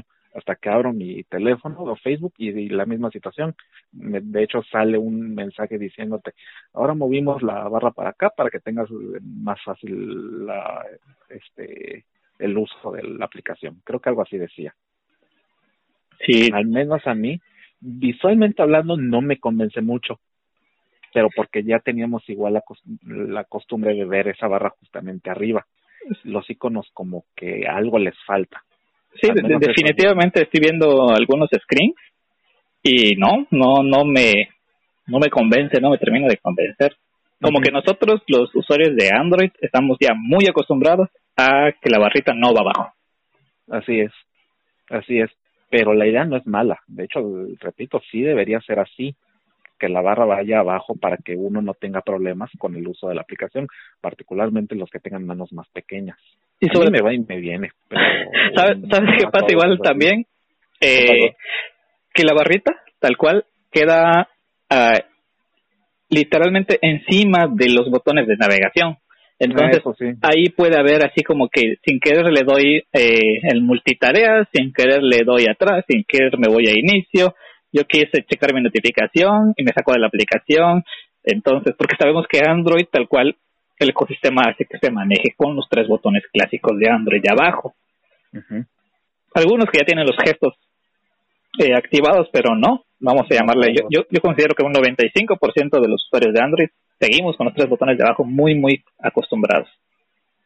Sí, y eso va a ser una costumbre que no se va a perder tan fácil y va a tardar bastante sobre todo por el caso particular de Android que es hasta la versión 10 si no me equivoco que ya empiezan a utilizar en serio los gestos. Pero de Android 9 para abajo en Android 9 si bien sí puedes utilizar gestos estoy hablando yo de la versión nativa si bien puedes usar gestos estos todavía no están perfectamente pulidos. Yo los utilicé un tiempo pero me tuve que salir no podía realmente seguir así. Los botones son los que yo sigo usando pero mm, no creo que vaya tanto por allá porque te repito muchas aplicaciones ya tienen en Android la barra para abajo. Sí, sí a lo mejor sí. encontraron aquí algo que todavía están por corregir. Como te dije a mí al menos algo me hace falta y creo que es algo que me hace falta y podrías ir a ver eh, tú alguna otra aplicación que cumple con esas mismas características es el que hace cada botón. Ah sí nosotros ya sabemos para qué son. De hecho, Facebook afortunadamente nunca ha tenido la necesidad de poner esos mensajes, pero yendo a otras aplicaciones te lo ponen de forma muy clara. Sí. Este botón se llama tal, este botón se llama tal, y así se van con todos. En cambio, aquí en Facebook no. Cuando cambias la posición, a lo mejor muchas personas se confunden y tienden a oprimir los botones equivocados al momento de buscar alguna función, algún atajo, no sé. Podría ser eso por lo que lo regresaron del momento a, a su posición original hasta que corrijan esos detalles. Pero Perfecto. Definitivamente Facebook va a estar cambiando esto eh, cada cierto tiempo, así que ya no ya ni vale la pena quejarse. Además los cambios son para bien realmente. Sí, más que nada disfrutarlos, ¿no? Ajá. Eh, sabe, sabemos ¿sí? que los eh, las empresas lo que buscan siempre es que todo sea más fácil, que todo sea más intuitivo, que sea más usable, ¿no? Entonces no creo que Facebook diga vamos a actualizarla para que ahora todo el mundo eh, le cueste trabajo usar la aplicación y tengamos menos usuarios. No, la cosa no va por ahí. No, definitivamente. Que a muchos sí no les gusta al, al principio, pero porque todos nos, todos nosotros como humanos estamos acostumbrados muchas veces a algo y no queremos que, ne que nos lo quiten. Sí, si nos gusta y estamos acostumbrados, nos duele, nos duele cambiarlo. Ajá. Yo al principio con esta interfaz oí muchas quejas, no oí, leí muchas quejas de que está fea, de que porque todo blanco y no sé qué, pero a mí no a mí, a mí, a mí sí me gustó muchísimo el cambio. La interfaz a mí se me hace de, de 10 y va muy acorde a lo que están haciendo justamente otras plataformas con estéticas sumamente eh, similares que sí tiene alguno que otro desperfecto Facebook definitivamente es Facebook y como dijiste al principio todas las aplicaciones tienen errores pero hay que aceptarlos y simplemente decir qué es lo que se puede o no se puede modificar nada más. Definitivamente. Bien Juan ok. Entonces tenemos todavía muchísimas noticias ahí en nuestra lista pero eh, vamos a pasar a la siguiente sección, la siguiente sección que va a ser los libros o el libro del día o de la semana. Te doy la, la primicia, dale eh, inauguración a esta sección. ¿Cuál es tu libro? ¿Cuál nos recomiendas? ¿Y por qué? Ay, Dios mío. Carl Sagan. Este libro ya sabes que yo he estado hablando con él prácticamente desde que lo compré. sí, sí, sí. Te flechó. Así es, es un libro sumamente genial. Se llama El mundo y sus demonios. La ciencia como una luz en la oscuridad. Bueno, para el que no lo sepa, Carl Sagan fue un astrónomo, astrofísico, creador, eh, si no me equivoco, de una serie de televisión sumamente popular que se llama Cosmos. De hecho, creo que todavía sigue en emisión, ¿verdad? De, hecho, van a volver a, a, a lanzar una temporada con Neil deGrasse. Sí, sí, sí. Tyson, así es. Temporada nueva. Esta, este astrónomo quería que la gente pudiera enamorarse de la ciencia, pero no viéndolo todo del lado técnico. Él a través de las obras literarias que sacó, quería que la gente conociera todo de la forma más eh, fácil posible. De hecho, tiene otra novela que, una novela que ya leí hace tiempo, pero eso creo que voy a hablar para otro día. Y en el caso particular de El mundo y sus demonios, habla justamente acerca de eh, cómo la pseudociencia, cómo la ignorancia está haciendo caer a la humanidad y mostrar el peor lado de nosotros. Habla de algunos temas que han sido sumamente populares eh, en estos últimos años, por ejemplo, las abducciones extraterrestres. Él aquí nos da una serie de explicaciones de por qué las eh, estas abducciones mm, no son no son realmente como nos la pintan, sobre todo en la televisión, a quien es a la que le echa una gran culpa del por qué la humanidad está como está actualmente. No, y, te, interrumpo, repito, la, la televisión ha hecho a perder muchísimas cosas, llámese el temor a los tiburones, eh, la, la forma en la que se ven otros países, por ejemplo, en las películas gringas ponen a México y lo ponen, ya sabes, ¿no? El, la arena, el nopal y los sombrerudos y las botas y todo, o sea, Hollywood se ha encargado de, ¿cómo se llamarlo así? Estropear muchas, muchas cosas, muchos conceptos buenos, ¿no? Sí, sí, definitivamente. Este libro habla de todos esos detalles. No es un libro largo realmente, son, que serán? 460, 470 páginas. Un libro dentro del promedio. Yo tardé bastante en leerlo, pero más por cuestiones de, de tiempo que otra cosa. Ya esta semana definitivamente lo voy a, a terminar, pero es que este es un súper obligado.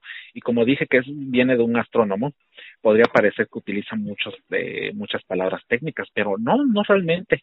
Muy rarísima vez uno requeriría ir al diccionario para encontrar alguna que otra palabra nueva. El lenguaje es bastante digerible, ¿no? Sí, sí, bastante. No hay, no hay eh, temas que cualquier persona no pueda comprender. Es sumamente legible el libro, definitivamente. Y toca muchos temas que si bien parecerían obsoletos para nuestros tiempos, sobre todo por la época particular en la que nos está tocando vivir y este año eh, en específico, aplican, aplican muchas cosas que hay aquí escritas. Sí, sí, definitivamente este yo lo súper, súper recomiendo. Ok, repítenos el título y el autor. El mundo y sus demonios, la ciencia como una luz en la oscuridad de Carl Sagan. Perfecto. Y sobre todo que el valor que se le tiene que dar a la ciencia, ¿no? Creo que estamos viviendo el momento, y repito, viviendo el momento más adecuado para darle el verdadero que tiene, verdadero valor que tiene la ciencia. Así es. Así es, un, nada más para terminar un datito curioso y aquí manera de, un mini spoiler. Habla justamente de los problemas que han tenido los estudiantes de Estados Unidos con respecto a la ciencia. Parecería que Estados Unidos tiene lo mejor de lo mejor, pero hubo una época, no sé si ahorita siguen en las mismas, en la que estaban en la calle de la amargura los estudiantes. Si nosotros nos quejamos mucho de nuestro sistema educativo, allá la está pasando muchísimo peor. Así que dense una idea de, del los este de lo que quiere hablar él, en todo esto de por qué la ciencia está teniendo cada vez más desprestigio y todo eso. Sí definitivamente. Entonces interesantísimo. Primera recomendación eh, para toda nuestra querida audiencia el mundo y sus demonios.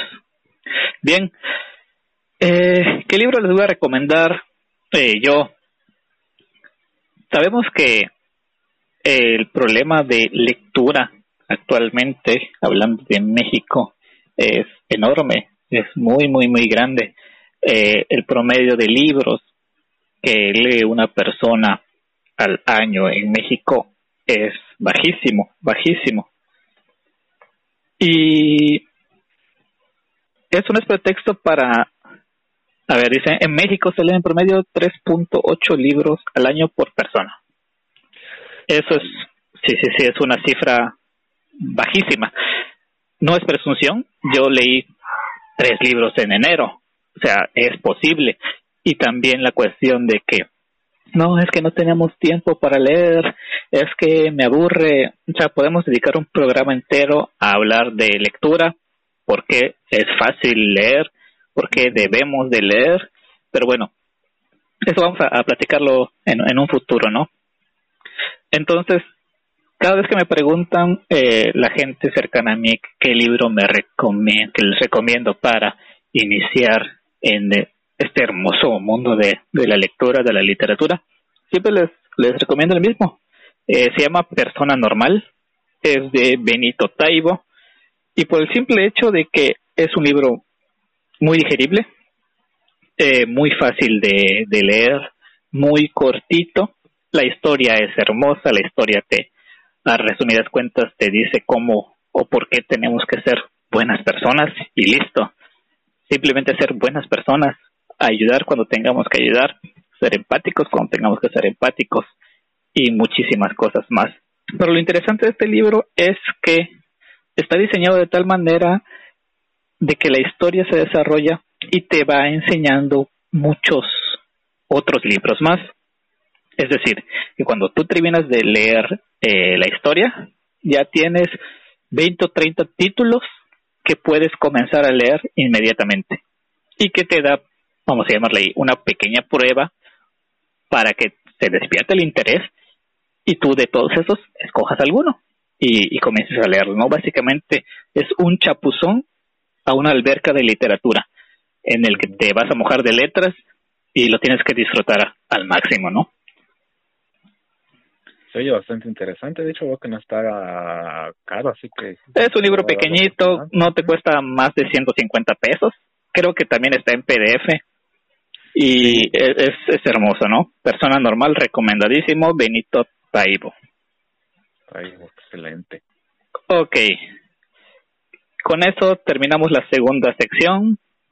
Bueno, este programa lo hemos estructurado de tal manera de que primero arranquemos con todas las noticias de tecnología más recientes, más frescas, recién saliditas, compartirlas con todos ustedes y dar nuestras opiniones y también motivarlos a que ustedes expresen sus opiniones en los comentarios. Luego pasamos a el libro de la semana o los libros de la semana y vamos a terminar de una forma relax con la canción de la semana. Juan, te doy de nuevo para que la oportunidad de que hagas la primicia de inaugures la sección de canción de la semana. Bueno, como yo dije al principio, el heavy metal, yo estoy prácticamente casado con ese género. No es que no oiga otras cosas, no es que no oiga otras cosas, pero no me veo yo oyendo otra cosa al menos no me molesta que me pongan otras cosas, eh, ya sea en el trabajo, en casa, no sé.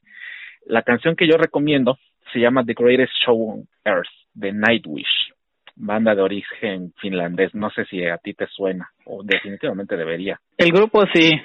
La canción tengo, que escucharla para que diga, ah, sí, sí la conozco, porque por el título como que no.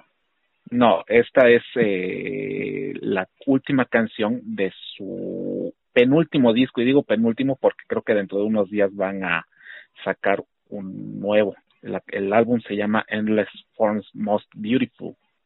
La canción, eh, en su nombre, habla acerca de 5 millones, 5 cinco, cinco mil millones de años de historia. Es prácticamente una canción que relata cómo es que surgió la humanidad y cómo es que nosotros estamos el día de hoy. Así que imagínate qué tan larga debe ser. Es la canción más larga que tiene la banda hasta el momento, creo que son 21 minutos si no me equivoco. Así que yo sé que no es para cualquier oído, definitivamente. Sé que muchos no están acostumbrados a oír canciones tan largas, pero esta definitivamente lo vale. Además de que cada vez que uno termina de escucharla y vuelve y vuelve y vuelve a escucharla, va a encontrar cosas nuevas, definitivamente, tanto en la letra como en la, en la melodía. Genial y verse la canción en, un concierto en vivo que lo pueden encontrar sin ningún problema en YouTube, híjole, es de lo mejor que pueden escuchar ustedes. Y leyendo esto con, eh, acompañando esto con la lectura de un libro, si es que pueden hacer las dos cosas al mismo tiempo o que estén en carretera, la canción se siente todavía más fuerte. Genial, genial, recomendadísima entonces. Ok, yo les tengo preparado Black Heart Sound de Soundgarden. Esa, esa canción, la primera vez que la escuché fue porque un grupito de que yo estaba eh, comiendo eh, en uno de estos bares donde tocan ahí rock en vivo, para no mencionar el, el, nombre de la franquicia. Él estaba, le estaban ensayando, solo alcanzó a escuchar un pedacito. Y luego, gracias a Shazam, pude este encontrar cuál, cuál era el título. Y pues me enamoró, me enamoró, me, me flechó. Es una canción que acústicamente es un rock bastante suave, ¿no? Eh, ya luego te pones a investigar y sabes que el, pues el grupo de que se llama Garden el, el vocalista Chris Cornell eh, se suicidó, como le suele suceder a muchísimos rockstars cuando caen en drogas, depresión y lo que los problemas que les pueda acarrear la fama. Y como dato curioso, ¿no? Después de los ataques del 11 de septiembre, pues muchísimas eh, emisoras de radio la pusieron como canción posiblemente inapropiada. Entonces, por el, sí, sí, por el contenido de, de la letra, ¿no? Entonces, la, es la, la canción que yo les recomiendo, me gusta mucho. Me gusta más en la versión acústica, no, no, no sé por qué, pero pues le, encuentro un poquito más de, de sabor. Repito, Black Hole Song de Soundgarden. Ok, Juan. Entonces, ¿qué quieres decir antes de que demos por finalizado nuestro capítulo cero de Zona Nerd? Pues qué más les, puedo decir, pues muchas gracias por haber estado acá en esta en este capítulo cero si hemos tenido algún problema, eh, sobre todo al, habla, pues tomen en cuenta es apenas el primer capítulo que estamos iniciando y van a ver que más adelante vamos a hablando de forma muchísimo más fluida. vamos a ir mejorando. Hoy, hoy todo, todo se vale. Así es. Igual cualquier recomendación de temas que tengan ahí, cosas que quieran que hablemos nosotros, pues a los comentarios. Sí, sí, sí. Ahí les, les pedimos por favor que compartan nuestras publicaciones, que compartan nuestro fanpage. Eh, esperemos después de la contingencia eh, que se puedas, puedas levantar un pequeño sitio para, para alojar el, el programa. Y estamos por darnos de alta en las diversas plataformas para compartir podcasts, en YouTube, Spotify y lo demás, ¿no? Entonces, listo, Juan, muchas gracias. Sale, nos estamos viendo. Nos estamos viendo. Y pues bueno, queridos amigos, esto fue todo por Sonander, capítulo cero. Muchísimas, muchísimas, muchísimas gracias.